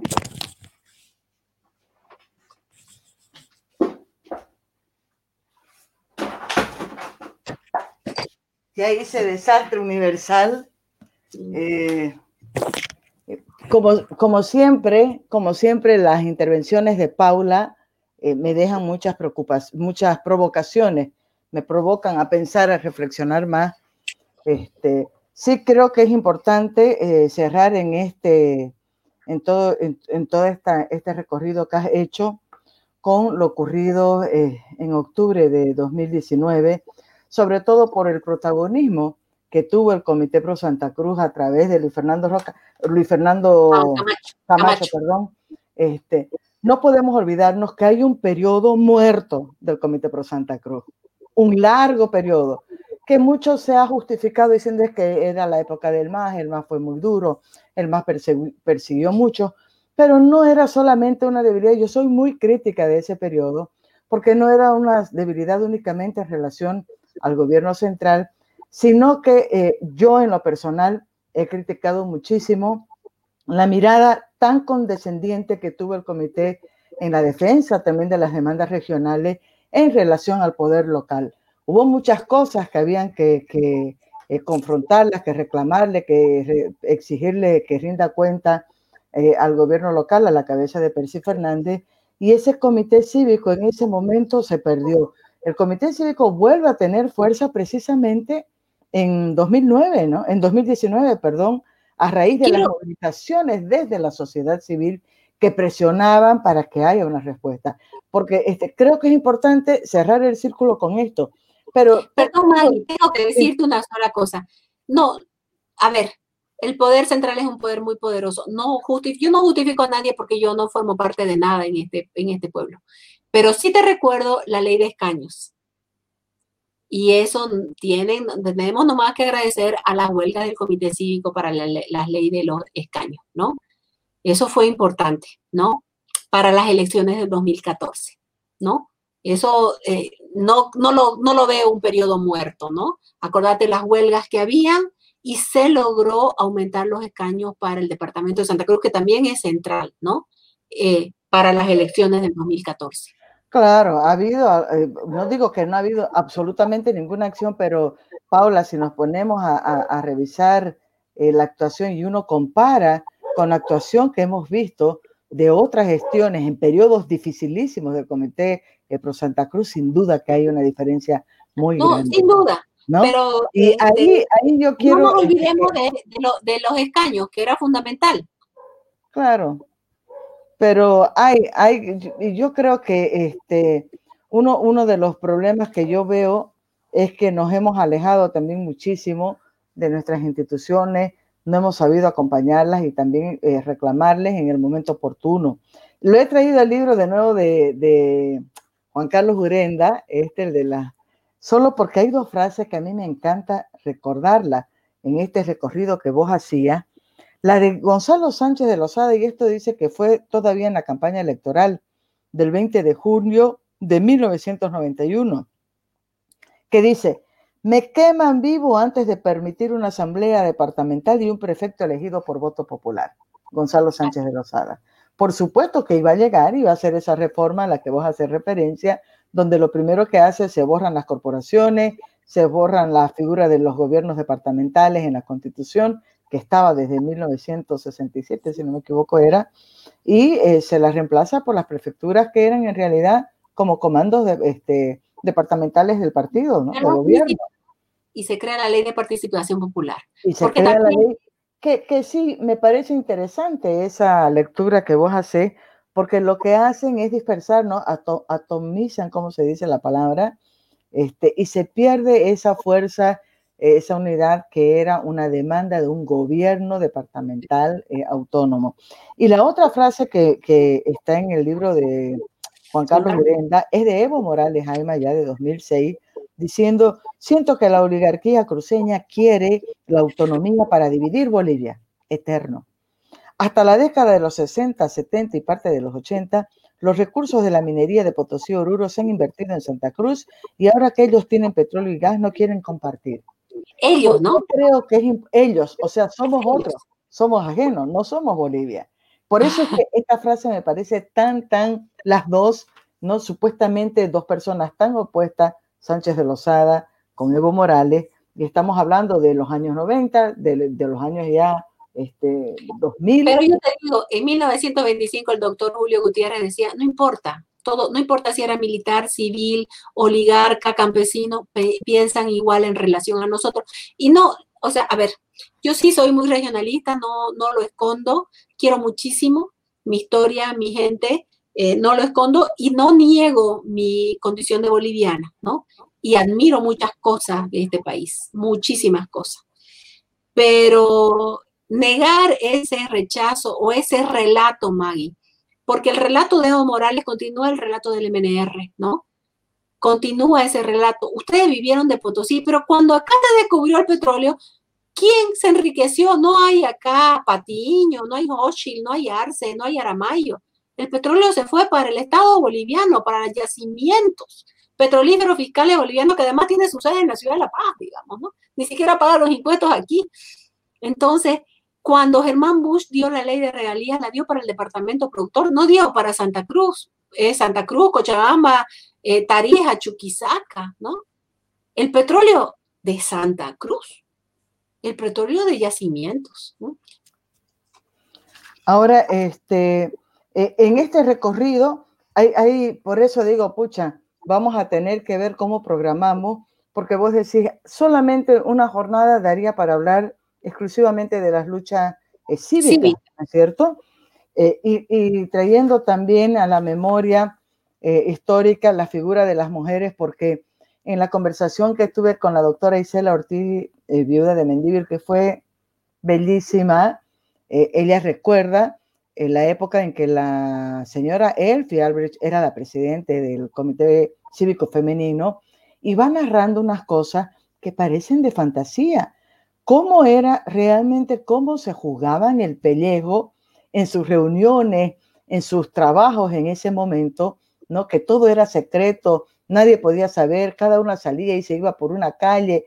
Ha contado unas cosas que me parecen fantásticas, porque es que no nos damos, por eso yo siempre digo, pucha, las luchas de antes han sido bien jodidas, el más terrible de lo que querrás, pero cada vez que veo o cuando leo la historia solamente la historia de Terevinto es, de terror, ¿no? O sea, hay cosas que son muy marcantes y yo digo que a pesar de todo, eh, eh, en Santa Cruz sí que podría haber habido mucha gente resentida, ¿no? Y no sé, siento yo que no, no, no veo, digamos, una carga de resentimiento como he escuchado en tantos discursos, sobre todo los últimos de, eh, de Evo Morales. Ahora, ¿qué es lo que yo quería este, enfatizar? Y ahorita me voy a fijar en los mensajes, si, si Miguelito puede ir compartiendo eh, los comentarios. Perdón, gente, que esta vez he estado tan concentrada en lo que decía Paula, que creo que es primera vez que no voy leyendo por lo menos de raspapinchete a la gente que nos acompaña. Me da pena. Era tu historia vivida. ¿Ah? Era tu historia vivida. Vos habías vivido parte de esta historia. es, increíble, pero lo que te quería decir es, este, cuán determinante ha sido en todo este recorrido que hemos hecho ese espíritu de eh, cruceño que vos has puesto muy en relieve desde la época de la gobernación eh, de Santa Cruz, este, y también eh, lo que ha pasado después, ¿no? Cuando hay el salto de la colonia a la república, eh, ese olvido y todo lo que has narrado al comienzo de la exposición de hoy. Estoy pensando no solamente en esa gente, en la gente que estaba con Andrés Ibáñez, en la gente después que trabajó el memorándum, en la gente que estaba este, trabajando eh, el tema de las regalías petroleras, el comité de obras públicas, cuando se hace la corporación, todo ese, ese trabajo técnico y yo, eh, en las conversaciones que he ido teniendo, también he visto que había una preocupación de eh, los padres en Santa Cruz de hacer que sus hijos lograran estudiar, ¿no? Con todas las dificultades, los mandaban a estudiar afuera en esa época que me parece que debe haber sido también muy difícil. Y estoy pensando en toda una generación extraordinaria que hubo en los años 60, 70, tenemos muchos amigos en común, por suerte todavía muchos de ellos vivos que podemos rescatar de su memoria. Lamentablemente muchos ya no están, que digo, cómo me encantaría tenerlo a José Guillermo Justiniano aquí, a Bubi Trailer, a don Carmelo Caballero, incluso que es un personaje menerista. Este, pero cuán importante fue eso en, todo esto, porque cuando hablamos de las autonomías departamentales, de los cabildos, de lo que hizo Costa, de lo que hizo este, Germán Antelo, no es que ellos de repente lo hicieron porque llegaron y se les ocurrió. Había un grupo grande de personas trabajando y pensando de manera permanente en estos temas desde décadas. Así es, hay un, hay un proyecto, hay un proyecto, existe el proyecto cruceño, aunque muchos lo quieran negar, existe, ¿no? Yo, yo, bueno, el comité es una institución, está formada por hombres, evidentemente este, haber sido muy duro el caso terrorismo, separatismo, ¿no? Entonces, son pues golpes que se van dando, pero no, e, esa es una parte, ¿no? Para mí, digamos, el golpe inicial o, el golpe duro lo da Gonzalo Sánchez Lozada con, la, con el fin de la corporación, porque como que los cruceños nos habíamos acostumbrado a una planificación Mutum, Rosita, Samaipata como destino turístico, las misiones jesuitas, todos estaban planteados ahí. Vos la entrevistaste a Carola, uno va a la biblioteca departamental y puede leer cómo esa gente planificaba, y cuando hablo planificar no en el sentido del socialismo, sino planificar de ver hacia dónde queremos ir, formar gente, esa, esa, e, esa posibilidad de iniciativas a empresas privadas para que se conviertan en grandes empresas, porque no se esperaba que sea el Estado el que resuelva los problemas, ¿no?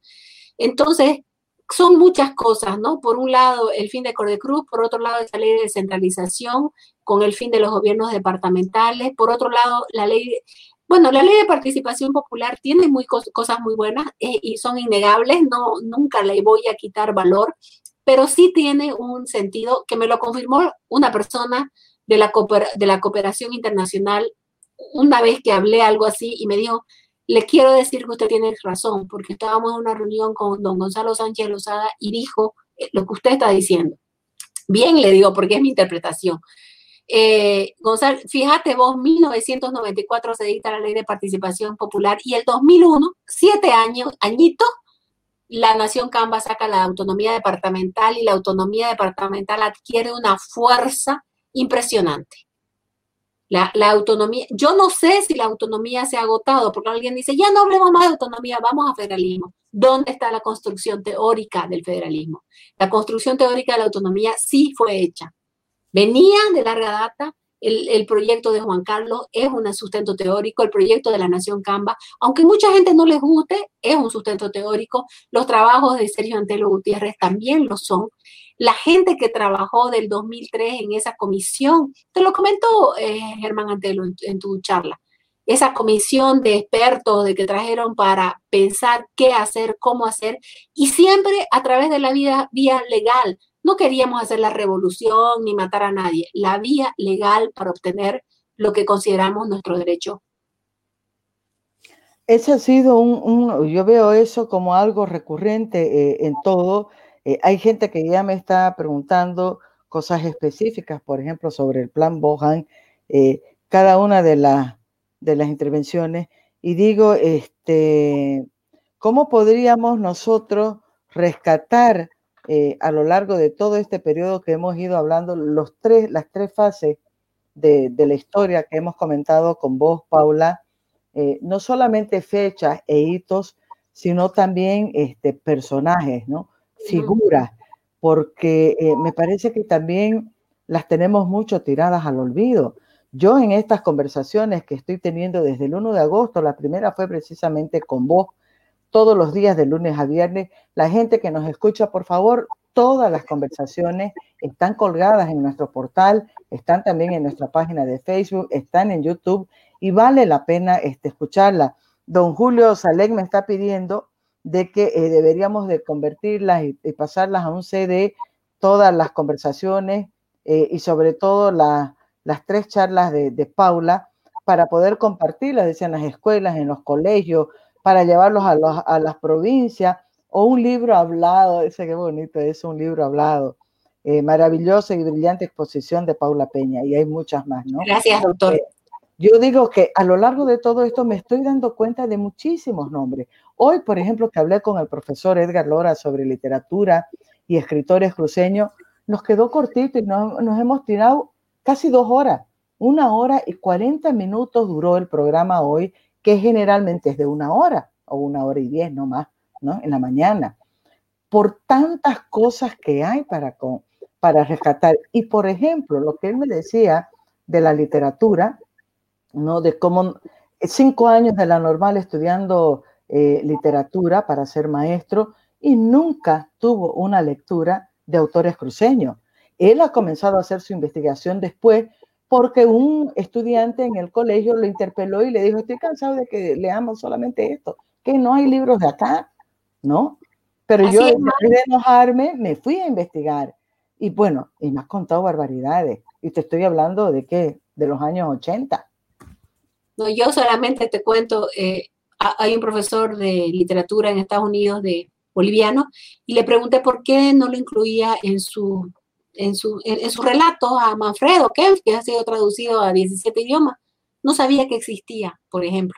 ¿no? O sea, ¿no lo conocía Manfredo? No, no sabía que había producido algo. O sea, lamentablemente pues es así, ¿no? Lamentablemente es así. No se conocen a los filósofos. Por ejemplo, yo conocí a Manfredo Kempf, el padre, cuando estudiaba en Uruguay, era un hombre muy estudiado porque él escribió una filosofía latinoamericana, una de las primeras filosofías latinoamericanas. Y aquí nadie lo conoce. Pero bueno. Vos creo que lo tenés ese texto, me has dicho, ¿no? Eh, sus hijos publicaron sus obras completas. Eh, Mario publicaron ¿Ah? sus obras completas. ¿ah? ¿Quién? Eh, sus hijos, Manfredo, Julio y Mario, publicaron las obras completas del doctor Manfredo eh, Kempf, hermano de Noel Kempf, hermano de Enrique Kempf, que también tiene una novela. Su familia, ¿no? Tienen unas novelas bellísimas, Enrique Kempf, ¿no? Este, donde él hace un análisis tan profundo de la sociedad cruceña. ¿Cuánta gente lo conoce? La Hoguera los ha publicado y la última vez compré varias porque las vendían a 15 pesos y la verdad que merece la pena que la gente lea, ¿no? Que lea nuestros autores y nuestras autoras. El profesor comentó de esa obra de don Enrique y dice que es de una delicia única, además con una ironía, con una... como poniendo el dedo en la llaga de verdad. Eh, Loreto Correa, mira, vos siempre nos acompaña nuestra amiga en común. Dice, Paula, te tengo una pregunta. Siempre se ha dicho que Santa Cruz no tiene voluntad de poder nacional que no se anima a gobernar todo el país. ¿Cómo ves esto? Y te manda eh, beso. Un beso también a ella. Yo no sé si no se anima o si no la dejan, ¿no? O si él o, el, o la candidata, mm, ¿no? Porque hay, hay mucho, de, o sea, todavía representamos solo el 25% del voto, ¿no? Que eso es algo que también eh, no se ha resuelto, esa injusticia, ¿no? Estamos yendo nuevamente a una votación. Eh, sabemos que tenemos menos jurados, tenemos menos curules, tenemos no en la, proporción que de verdad le corresponde a Santa Cruz. Y mucho tiene que ver también con lo que vos comentabas. El censo de 2012 está ahí, increíble. Estamos hablando de un censo que se hizo hace ocho años y que hasta el día de hoy no se sabe exactamente qué fue lo que arrojó, pero yo lo descartaría, ¿no? Lo ¿Ah? descartaría porque, bueno, por lo menos la mayoría de los bolivianos se asumieron bolivianos y no le dieron el gusto a Evo Morales de asumirse indígenas. Y no, por favor, esto no, no es contra las naciones indígenas, sino porque eh, esto, esto fue un, mensaje a Evo, ¿no? Eh, yo creo que no se trata de que no nos animemos, ¿no? Sí se han animado, lo tenían la elección pasada a Oscar, esta elección lo tienen a Luis Fernando Camacho, ¿no? Este, pero bueno, pues hay que, el poder nacional hay que conquistarlo y creo que se ha hecho todo lo posible, ¿no? Probablemente hoy Demócratas es un partido nacido en Santa Cruz que tiene una presencia nacional, no, que no, no, no sé qué pasará, digamos, ¿no? Pero esas estructuras también hay que consolidarlas y no, no se las construye, o sea, un partido no se lo construye de, hoy para mañana, ¿no? Hay que consolidar estructuras y probablemente ese es un, eso es importante, que habrá que seguir trabajando en ello. Yo creo que hay una tarea pendiente ahí y sí tiene que ver con una visión este, de los cruceños, de los nuevos cruceños, que la visión no puede ser solamente este, económica, o sea, desarrollo económico, desarrollo económico, tiene que haber también un desarrollo que es el desarrollo este, político, ¿no? Eh, muchas veces se ha dicho, no, pero es que voy a perder el tiempo, o sea, es, un lío, o no, o no me gusta la paz, quiero quedarme aquí. Lo he escuchado miles de veces. Así es. Eh, porque... y Loreto lo sabe, un estudio del PIEP de un profesor que estudió qué esperan los jóvenes en Santa Cruz y qué esperan los jóvenes en La Paz. ¿No? Entonces decía que los jóvenes en Santa Cruz esperan ser dueños de, nuevas empresas o de empresas, y los jóvenes en La Paz quieren ser ministros, administradores del Estado, ¿no? Y e, e, eso es real. O sea, queremos, también creo que podría ser una pregunta que podemos hacernosla y responderla. No queremos tener el poder político, queremos ser, no sé, pues como San Pablo, o como California, o como Baviera en, en Alemania, que otros se ocupen de la política, pero es necesario. ¿Y por qué te digo esto, Maggie? Cuando Santa Cruz se convirtió en una economía agroindustrial exportadora, necesitaba formar parte del Estado. Por eso es que siempre teníamos ministros cruceños, ¿no? Estoy pensando en, en cuántos ministros cruceños en las relaciones exteriores, porque vos si querés exportar tu producción necesitas tratados, ¿no? Viste, Evo Morales podía tener ministros cruceños, que sí, efectivamente los tuvo, Claudia Peña, que no soy yo, es otra persona, este, era ministra de Autonomía, ¿no? Otros ministros, pero ellos, eh, el, fin del Ministerio Cruceño era abrir las puertas de la exportación, ¿no? Mientras que el gobierno de Evo Morales más bien fue cerrar la producción cruceña y con, ese con el objetivo de, como ellos mismos lo dijeron, yo estoy utilizando palabras que están en los libros de García Linera. La derrota económica, ideológica, política y militar. Es cultural. Ah, bueno, la cultural. Y lamentablemente con la cultural es probablemente con la que tenemos más que trabajar más, porque en estos 14 años eh, ellos han despreciado la educación, han la ley de Abelino Signani es una ley que lo único, y lo dice Patsy, el que era ministro de Educación, después ya se salió del MAS, que decía que lo que querían era formar eh, la democracia comunitaria. Está claro, una la lee esa ley y está claro, ¿no? O sea, la, la, derrota cultural que a mí me apena cuando a veces hemos caído, y yo, por ejemplo, cuando te digo, yo no digo subnacional porque es una manera de derrotarte culturalmente. Acá hay elecciones municipales o departamentales, no subnacionales. Exacto, coincido plenamente. Y la palabra tiene una fuerza, ¿no? Es la palabra poderosa. Y a veces no nos damos cuenta, creemos que es una cuestión nomás de, de, nombrar. Eh, Daniel Ocinaga está poniendo algo, dice el ingeniero Ludovico Ivanisevich. Sí. Tiene el plan Ivanisevich, que fue el primer proyecto de urbanización de Santa Cruz y áreas verdes. Arquitecto Daniel Ramos Correa, 1947 a 1948. No, hay muchos planes, pero claro, también podemos hablar un solo día de todos los planes, o sea, una sola hora, ¿no? Eh, comprenderán ustedes que hablar eh, de todo eh, es muy, difícil, ¿no? No, claro, tenemos el plan de Ivanisevich es después de, del plan Banzer, ¿no?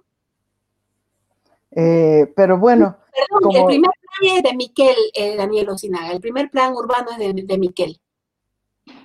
Este, hay muchísimas cosas para hablar. Eh, no sé por qué se me colgó mis transmisiones aquí que estaba mirando. Me parecía súper interesante. Se, me, se me ha acordado. Eh, no, he podido cargar de nuevo en mi página. ¿Qué habrá sido, Miguelito? No sé, porque es que ahí veo las preguntas. ¿Algún problema he tenido? Eh, me salen los necrológicos ahorita en vez de que me salga la, la charla. Pero bueno, Paula, eh, han sido tres jornadas extraordinarias. Eh, este, tenemos un buen trabajo por delante, lo hemos comentado con Miguel. Yo creo que vale la pena escuchar de nuevo las conversaciones de estas tres noches.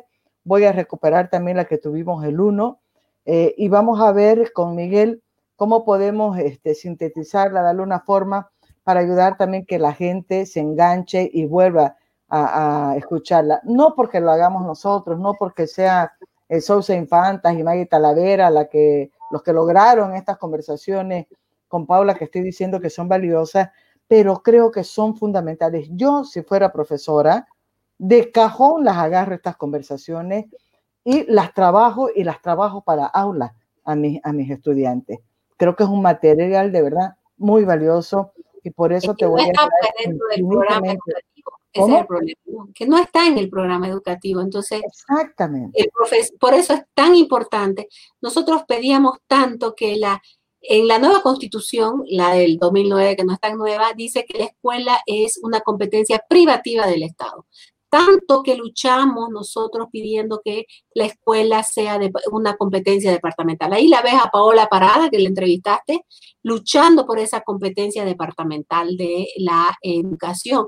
Pero es de la educación, es de la arqueología, es de un montón de cosas más que este, a veces pues no se puede, ¿no? Eh, es, jodido, ahí está, excelente refrescación de la memoria. Mira quién está escribiendo. Gracias, don Marcelo. Marcelo A Marcelito, a mi querido Marcelo, quiero también traerle a estas conversaciones. Ya he hablado, sabemos que es pues medio huraño, ¿no?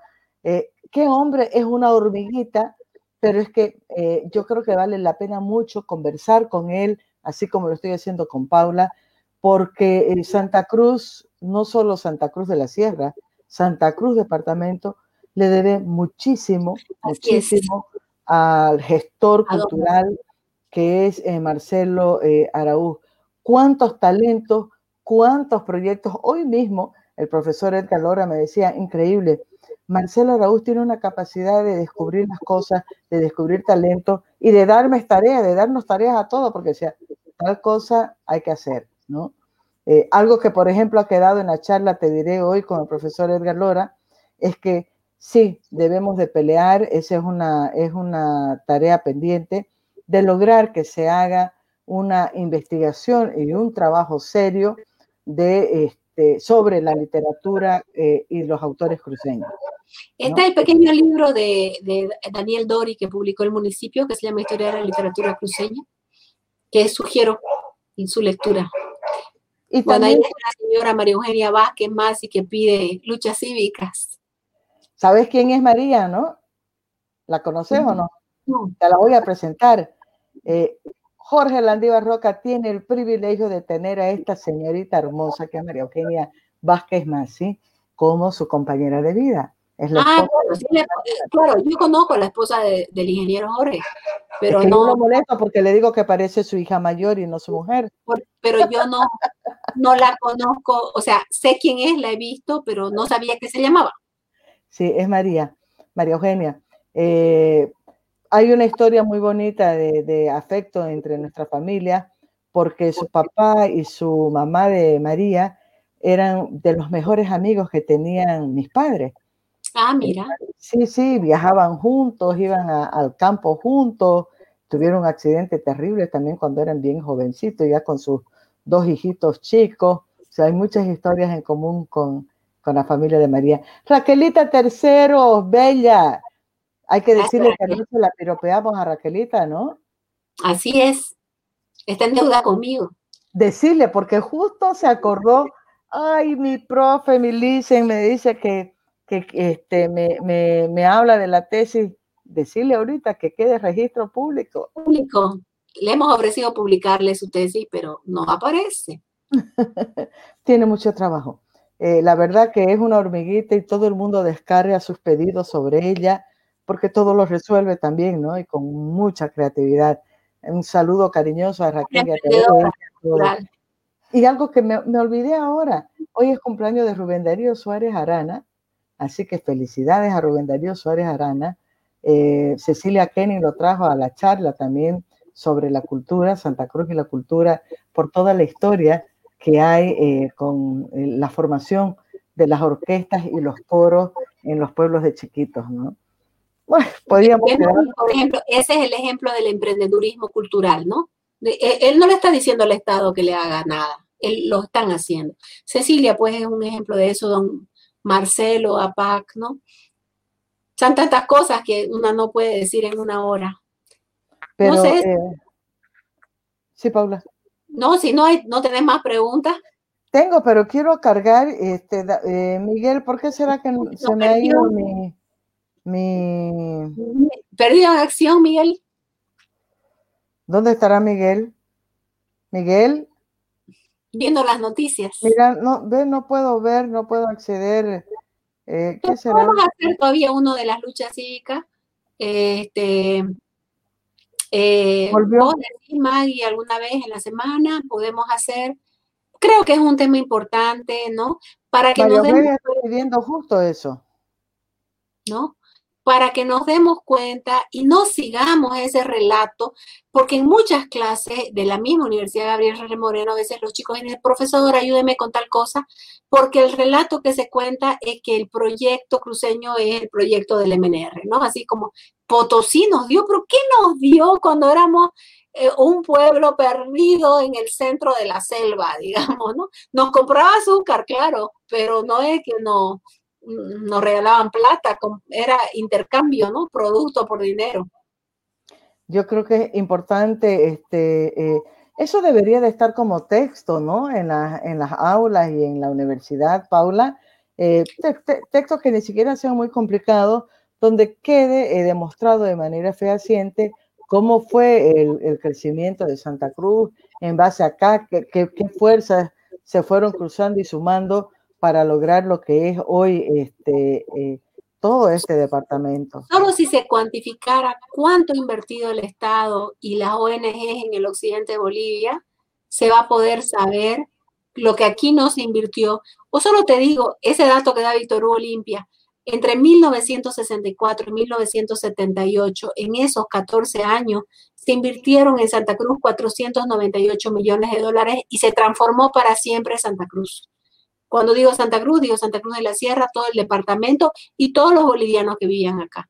Tarija, para darte el dato, en tiempos de Lino Condori, recibía 1.500 millones de dólares por año. Nosotros 500, digamos, en 14 años. ¿Y cuánto se transformó? Entonces, no es plata, no, no es un problema de plata, es cómo invierto ese dinero, cuán, cuánto planificado, ¿no? Y eso probablemente es el éxito de este proyecto, ¿no? Bueno, querida, entonces quedamos, mira, espectaculares las tres jornadas, me dice Juan Carlos Natush. Eh, los pedidos es de que sigamos Joselo, que nos escucha siempre desde Lima, siempre lo nombra mi amigo Joselo, ¿no? José Luis Arteaga dice, felicidades por la iniciativa, vamos a extrañar esta rica charla. Eh, vamos, vamos a trabajar con, con Paula, vamos a ver, yo creo que podríamos hacer perfectamente una charla por semana, Paula. Eh, se viene un periodo que es muy complicado. Yo voy a terminar, por supuesto, todo septiembre, falta una semana más para mis charlas de las mañanas. Mañana lo tengo a Fernando Prado. El sábado la voy a tener a Susana Seleme. El lunes lo tengo a Nino Gandarilla. El martes eh, tengo a Germain, no, a Oscar Serrate el martes. El miércoles Germain Caballero, y está confirmada, va a estar también en línea la alcaldesa de Santa Cruz de la Sierra de Extremadura. Eh, es interesante el, vínculo que se ha formado entre, las dos, entre los dos municipios. El jueves es el único tema que está pendiente porque yo creo que la charla con Orgio Vaca la voy a tener que trasladar al sábado también por una cuestión de, de hora. El viernes lo tengo a Francisco Roy, este, estoy queriendo conseguirla a la señora Nacha Bulacia, no sé si la conoces, es un personaje de San Ignacio, de Concepción, perdón. pero hace falleció su esposo, Sí, hace pocos días ha fallecido su esposo. Sé que está en Santa Cruz, pero la voy a, contactar. Me encantaría traerlo. Bueno, está pendiente Marcelo Araúz.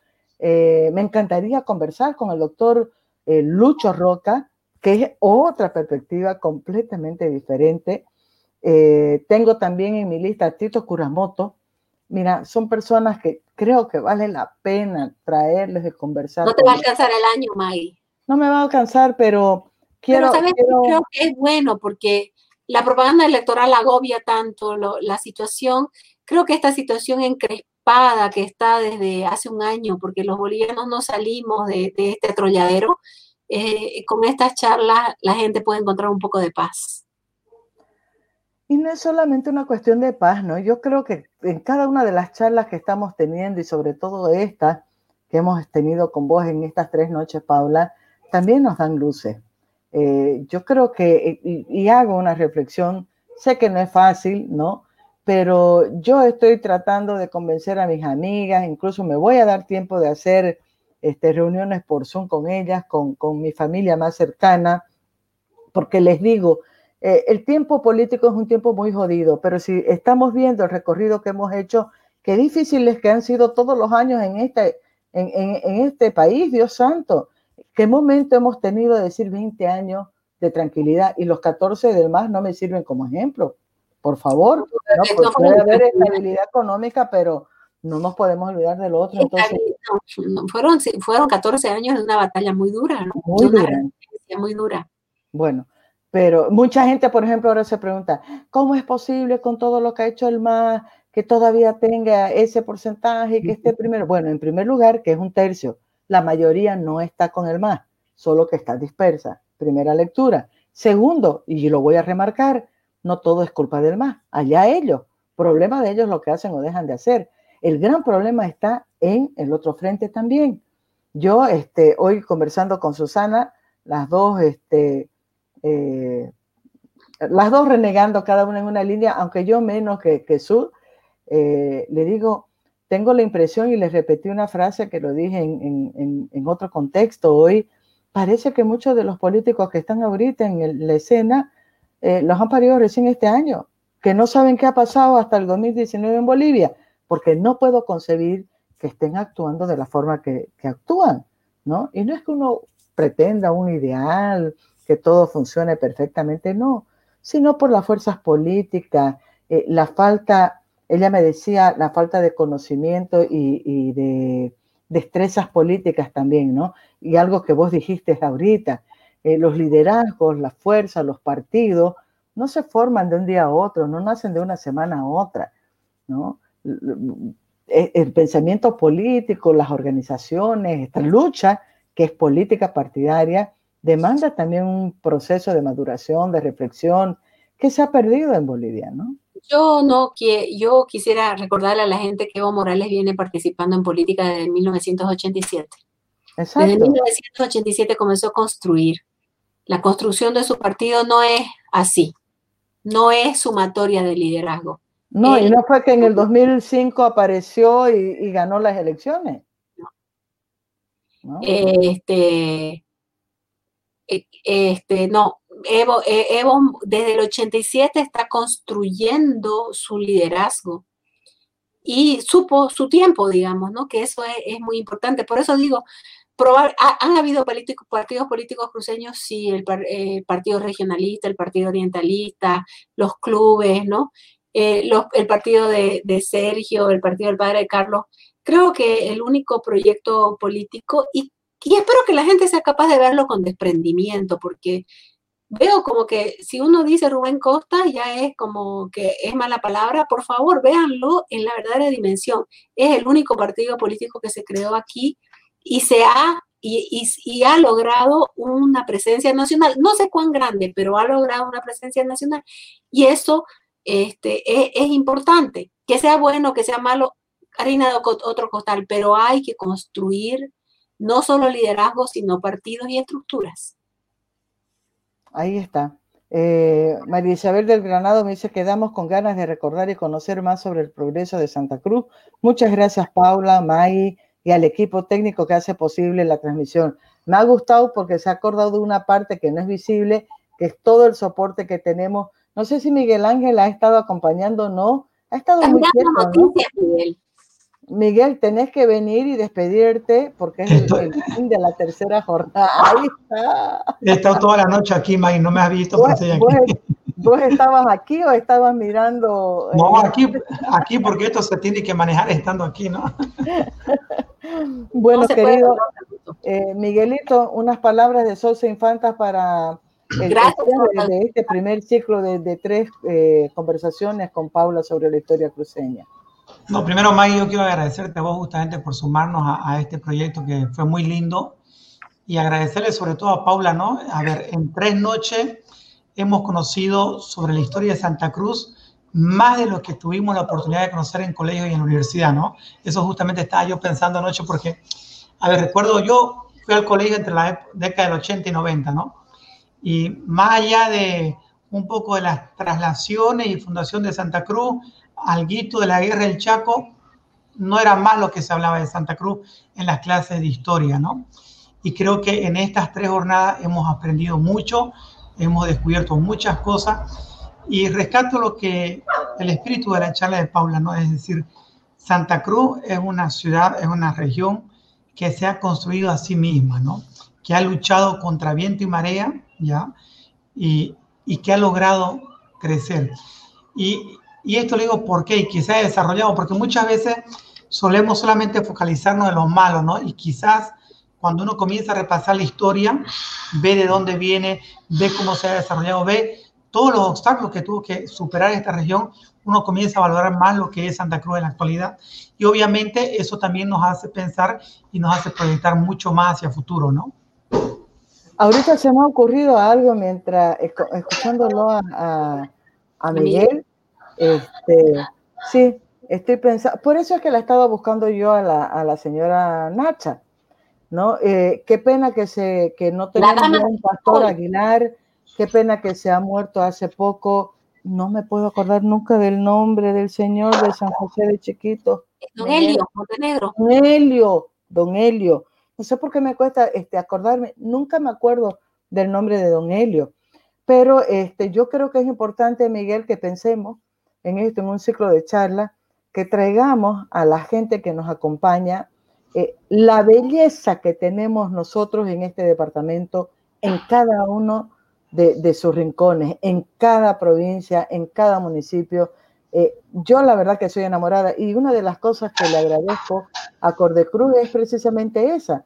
Yo trabajaba en el mundo y si conozco casi todo el departamento es porque cubría, entre otras fuentes, una de, mis instituciones para cubrir era Cordecruz. Entonces, viaje que había, delegación que llegaba, este proyecto que había que ir a visitar, ahí iba yo con mi, con mi libretita y, mi mochilita, ¿no? Entonces, eh, he tenido la oportunidad de conocer, eh, más bien lamento en el último tiempo que no he podido salir mucho, pero Santa Cruz tiene unos lugares bellísimos y gente maravillosa. ¿no? Yo cuando descubrí Santiago de Chiquito es de los últimos lugares que he conocido, me quedaba enamorada de la gente de Santiago de Chiquito. sí. Otra cosa que me parece a mí súper importante y, me llama la atención y, justamente tengo un proyecto ahí que lo quiero desarrollar es, si vos te das cuenta, hemos visto ahorita con Paula el tema de la historia de Santa Cruz, ¿no? Veíamos las luchas cívicas en la década del 50, del 60, y mucha de esa gente que participó en esas luchas cívicas está todavía entre nosotros. Hay gente que, que fue testigo de esa época. El otro día vos la entrevistaste a la doctora Gisela Ortiz de Mendíbil, ¿no? Y justamente un personaje que también ha sido parte del desarrollo de esta región y eso me parece a mí maravilloso porque si vos ves, eh, hay personajes que están entre nosotros y que han sido protagonistas de la historia y justo algo que yo quiero hacer es dedicarme a visitar a estos personajes, grabarlos, tener esos archivos contados por ellos mismos también, ¿no? Porque a mí me, siempre me llamó la atención eso, ¿no? De gente que te dice, yo vivía en Santa Cruz cuando no había una sola loseta, ¿no? Hace unos años tuve la oportunidad de entrevistarlo al, al arquitecto Rivera, por ejemplo, estábamos hablando con Pablo el otro día, que me contó también cómo fue todo el proceso de si se utilizaba la loseta o vacío de cemento para pavimentar las calles de Santa Cruz, que fueron hasta Brasil para ver la fábrica de loseta, que se trajo la fábrica de loseta hasta Santa Cruz y todo lo que representó la lucha para que se ponga la primera loseta en Santa Cruz de la Sierra. Y es gente que la ha vivido la historia, ¿no? Es decir, son protagonistas en primera línea, ¿no? Sí, eh, cuando Paula decía de... Roca, por ejemplo, que está en esa foto de la luz de las mujeres cívicas, ¿no? Ella hizo huelga de hambre. La señora Neisa Roca. Bueno, Aneisa, necesito el contacto urgente, estoy pensando a través de quién lo puedo conseguir, porque este, eh, qué mujer, yo siempre que puedo la pongo de relieve porque fue una extraordinaria parlamentaria, pero Quería decir que cuando Paula habló de los ocho eh, grifos que había, me vino a la memoria, pues, ¿no? Entre los relatos de mi madre, este, está ese, que no había agua y ella se recuerda cómo iban con sus tinajas, con sus fuentes, al grifo que estaba a una cuadra y media de la casa de ella, ella vivía en Añoflo de Chávez, casi esquina Cochabamba, a, hacer filas para sacar agua, ¿no?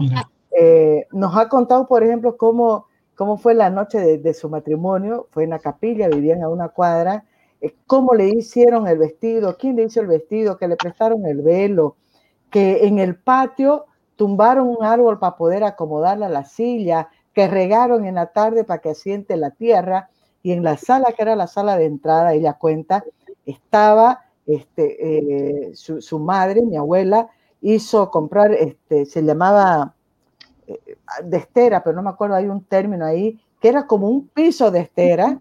Toda la sala, claro, la alfombra era una estera y estaba el sillón, dos sillones, donde estaba el altar acomodado para los novios, que fue donde ellos llegaron, ¿no?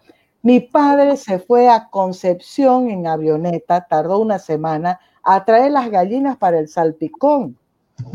O sea, te cuenta unas cosas, por eso te digo, mi madre tiene 84 años, 85 ha cumplido ahora, ¿no? estamos hablando de poquísimo tiempo, es poco tiempo, ¿no? En la historia, Paula. Así es. Por eso mostré, digamos, el censo para que veamos cómo cambió esta ciudad y cómo cambiamos los cruceños, ¿no? Porque los cruceños cambiamos, cambiamos físicamente, cambiamos en gustos, en preferencias, ¿no? Mi generación comía hamburguesas, estos chicos ahora comen sushi, digamos, ¿no? mi hermana está, eh, mira, mi hermana está acompañando y me ha escrito, dice, esterado. El esterado. Ah, era el esterado. ¿Ah? No, este, creo que yo estoy muy contenta Debo decir que eh, este ciclo de, charlas me ha devuelto la alegría que había perdido en los primeros meses de este año, por la política y después por la pandemia, ¿no? Porque soy, este, tengo una tendencia eh, muy peligrosa y preocupante a la melancolía. Entonces, cualquier cosa eh, me, pone melancólica. Mi querido Xavi, lo amo a Xavi Rick, también está. María Isabel del Granado dice, qué lindas historias da para recuperar también las, las, memorias, como bien decías, Miguel. Tenemos que trabajar, pues. Hay que trabajar. Esto nos da alegría. Ya estamos ahí. Perdón, volviendo al tema, sí, esto es importante, pero también no me puedo desconectar. Hay una elección, es una elección muy importante y quiero arrancar octubre, eh, lo vamos a hablar con Miguel y con Ana, que son mis asesores. Eh, quiero arrancar octubre con conversaciones que sean orientadoras. Yo este, sí soy a favor de los debates, me gustan lo que vos querrás, pero eh, he optado ya hace un tiempito eh, por evitar, porque en realidad no debaten los políticos, ¿no? Pelean, prefiero hacer entrevistas uno a uno y hacer un buen cuestionario y tratar de conseguir este, una información que sea una información clara, Así que no sé todavía cómo vamos a hacer, Miguel, pero vamos a necesitar. 18 de octubre está a la vuelta de la esquina. Falta un mes. Así es. Estamos a un mes. Un mes. Queridos, nos tenemos que despedir. Le hemos tirado dos horas conversando. Eh, muchas gracias a toda la gente que ha, seguido hasta ahora. Nos mm, Jamie Román nos está mandando ramos de flores. Gracias, mi bella. Eh, muchas gracias a cada una de la gente que nos ha acompañado. Infinitas gracias a Paula Peña. Y no, yo estoy agradecida. No, no se preocupen que con Paula tenemos una buena relación y vamos a seguir este, trayéndole, por supuesto, de la mano también de eh, Sousa Infanta, que mira vos cuando uno se une, cuando uno suma esfuerzo, además tenemos muchas, muchas coincidencias con Sousa Infantas, trabajamos perfectamente bien no hay drama entre nosotros ni conflicto y una sinceridad eh, que yo he hecho mucho en falta en muchos otros espacios. Así que eh, muchísimas gracias. Nos vamos. Cuesta despedirse, ¿no? Sí, muy bien. Gracias a todos por su tiempo y por tres días de aguantar todo esto. y recordarles que mañana a las 8 de la mañana, conversando con Maggie Talavera en este mismo espacio, lo estoy trayendo al arquitecto Fernando Prado Salmón. Un beso grande a todos, que tengan buen descanso, eh, no se amarguen mucho por las cuestiones políticas, pero sí, preocúpense de informarse bien y de pensar muy bien eh, por quién van a votar y sobre todo alentémonos entre todos a que sí, tenemos que ir a votar, aunque nos cueste. Hay que ir a votar. Vote, es un derecho. Chao, querida. Chao, Maggie, hasta luego. Chao, Miguelito.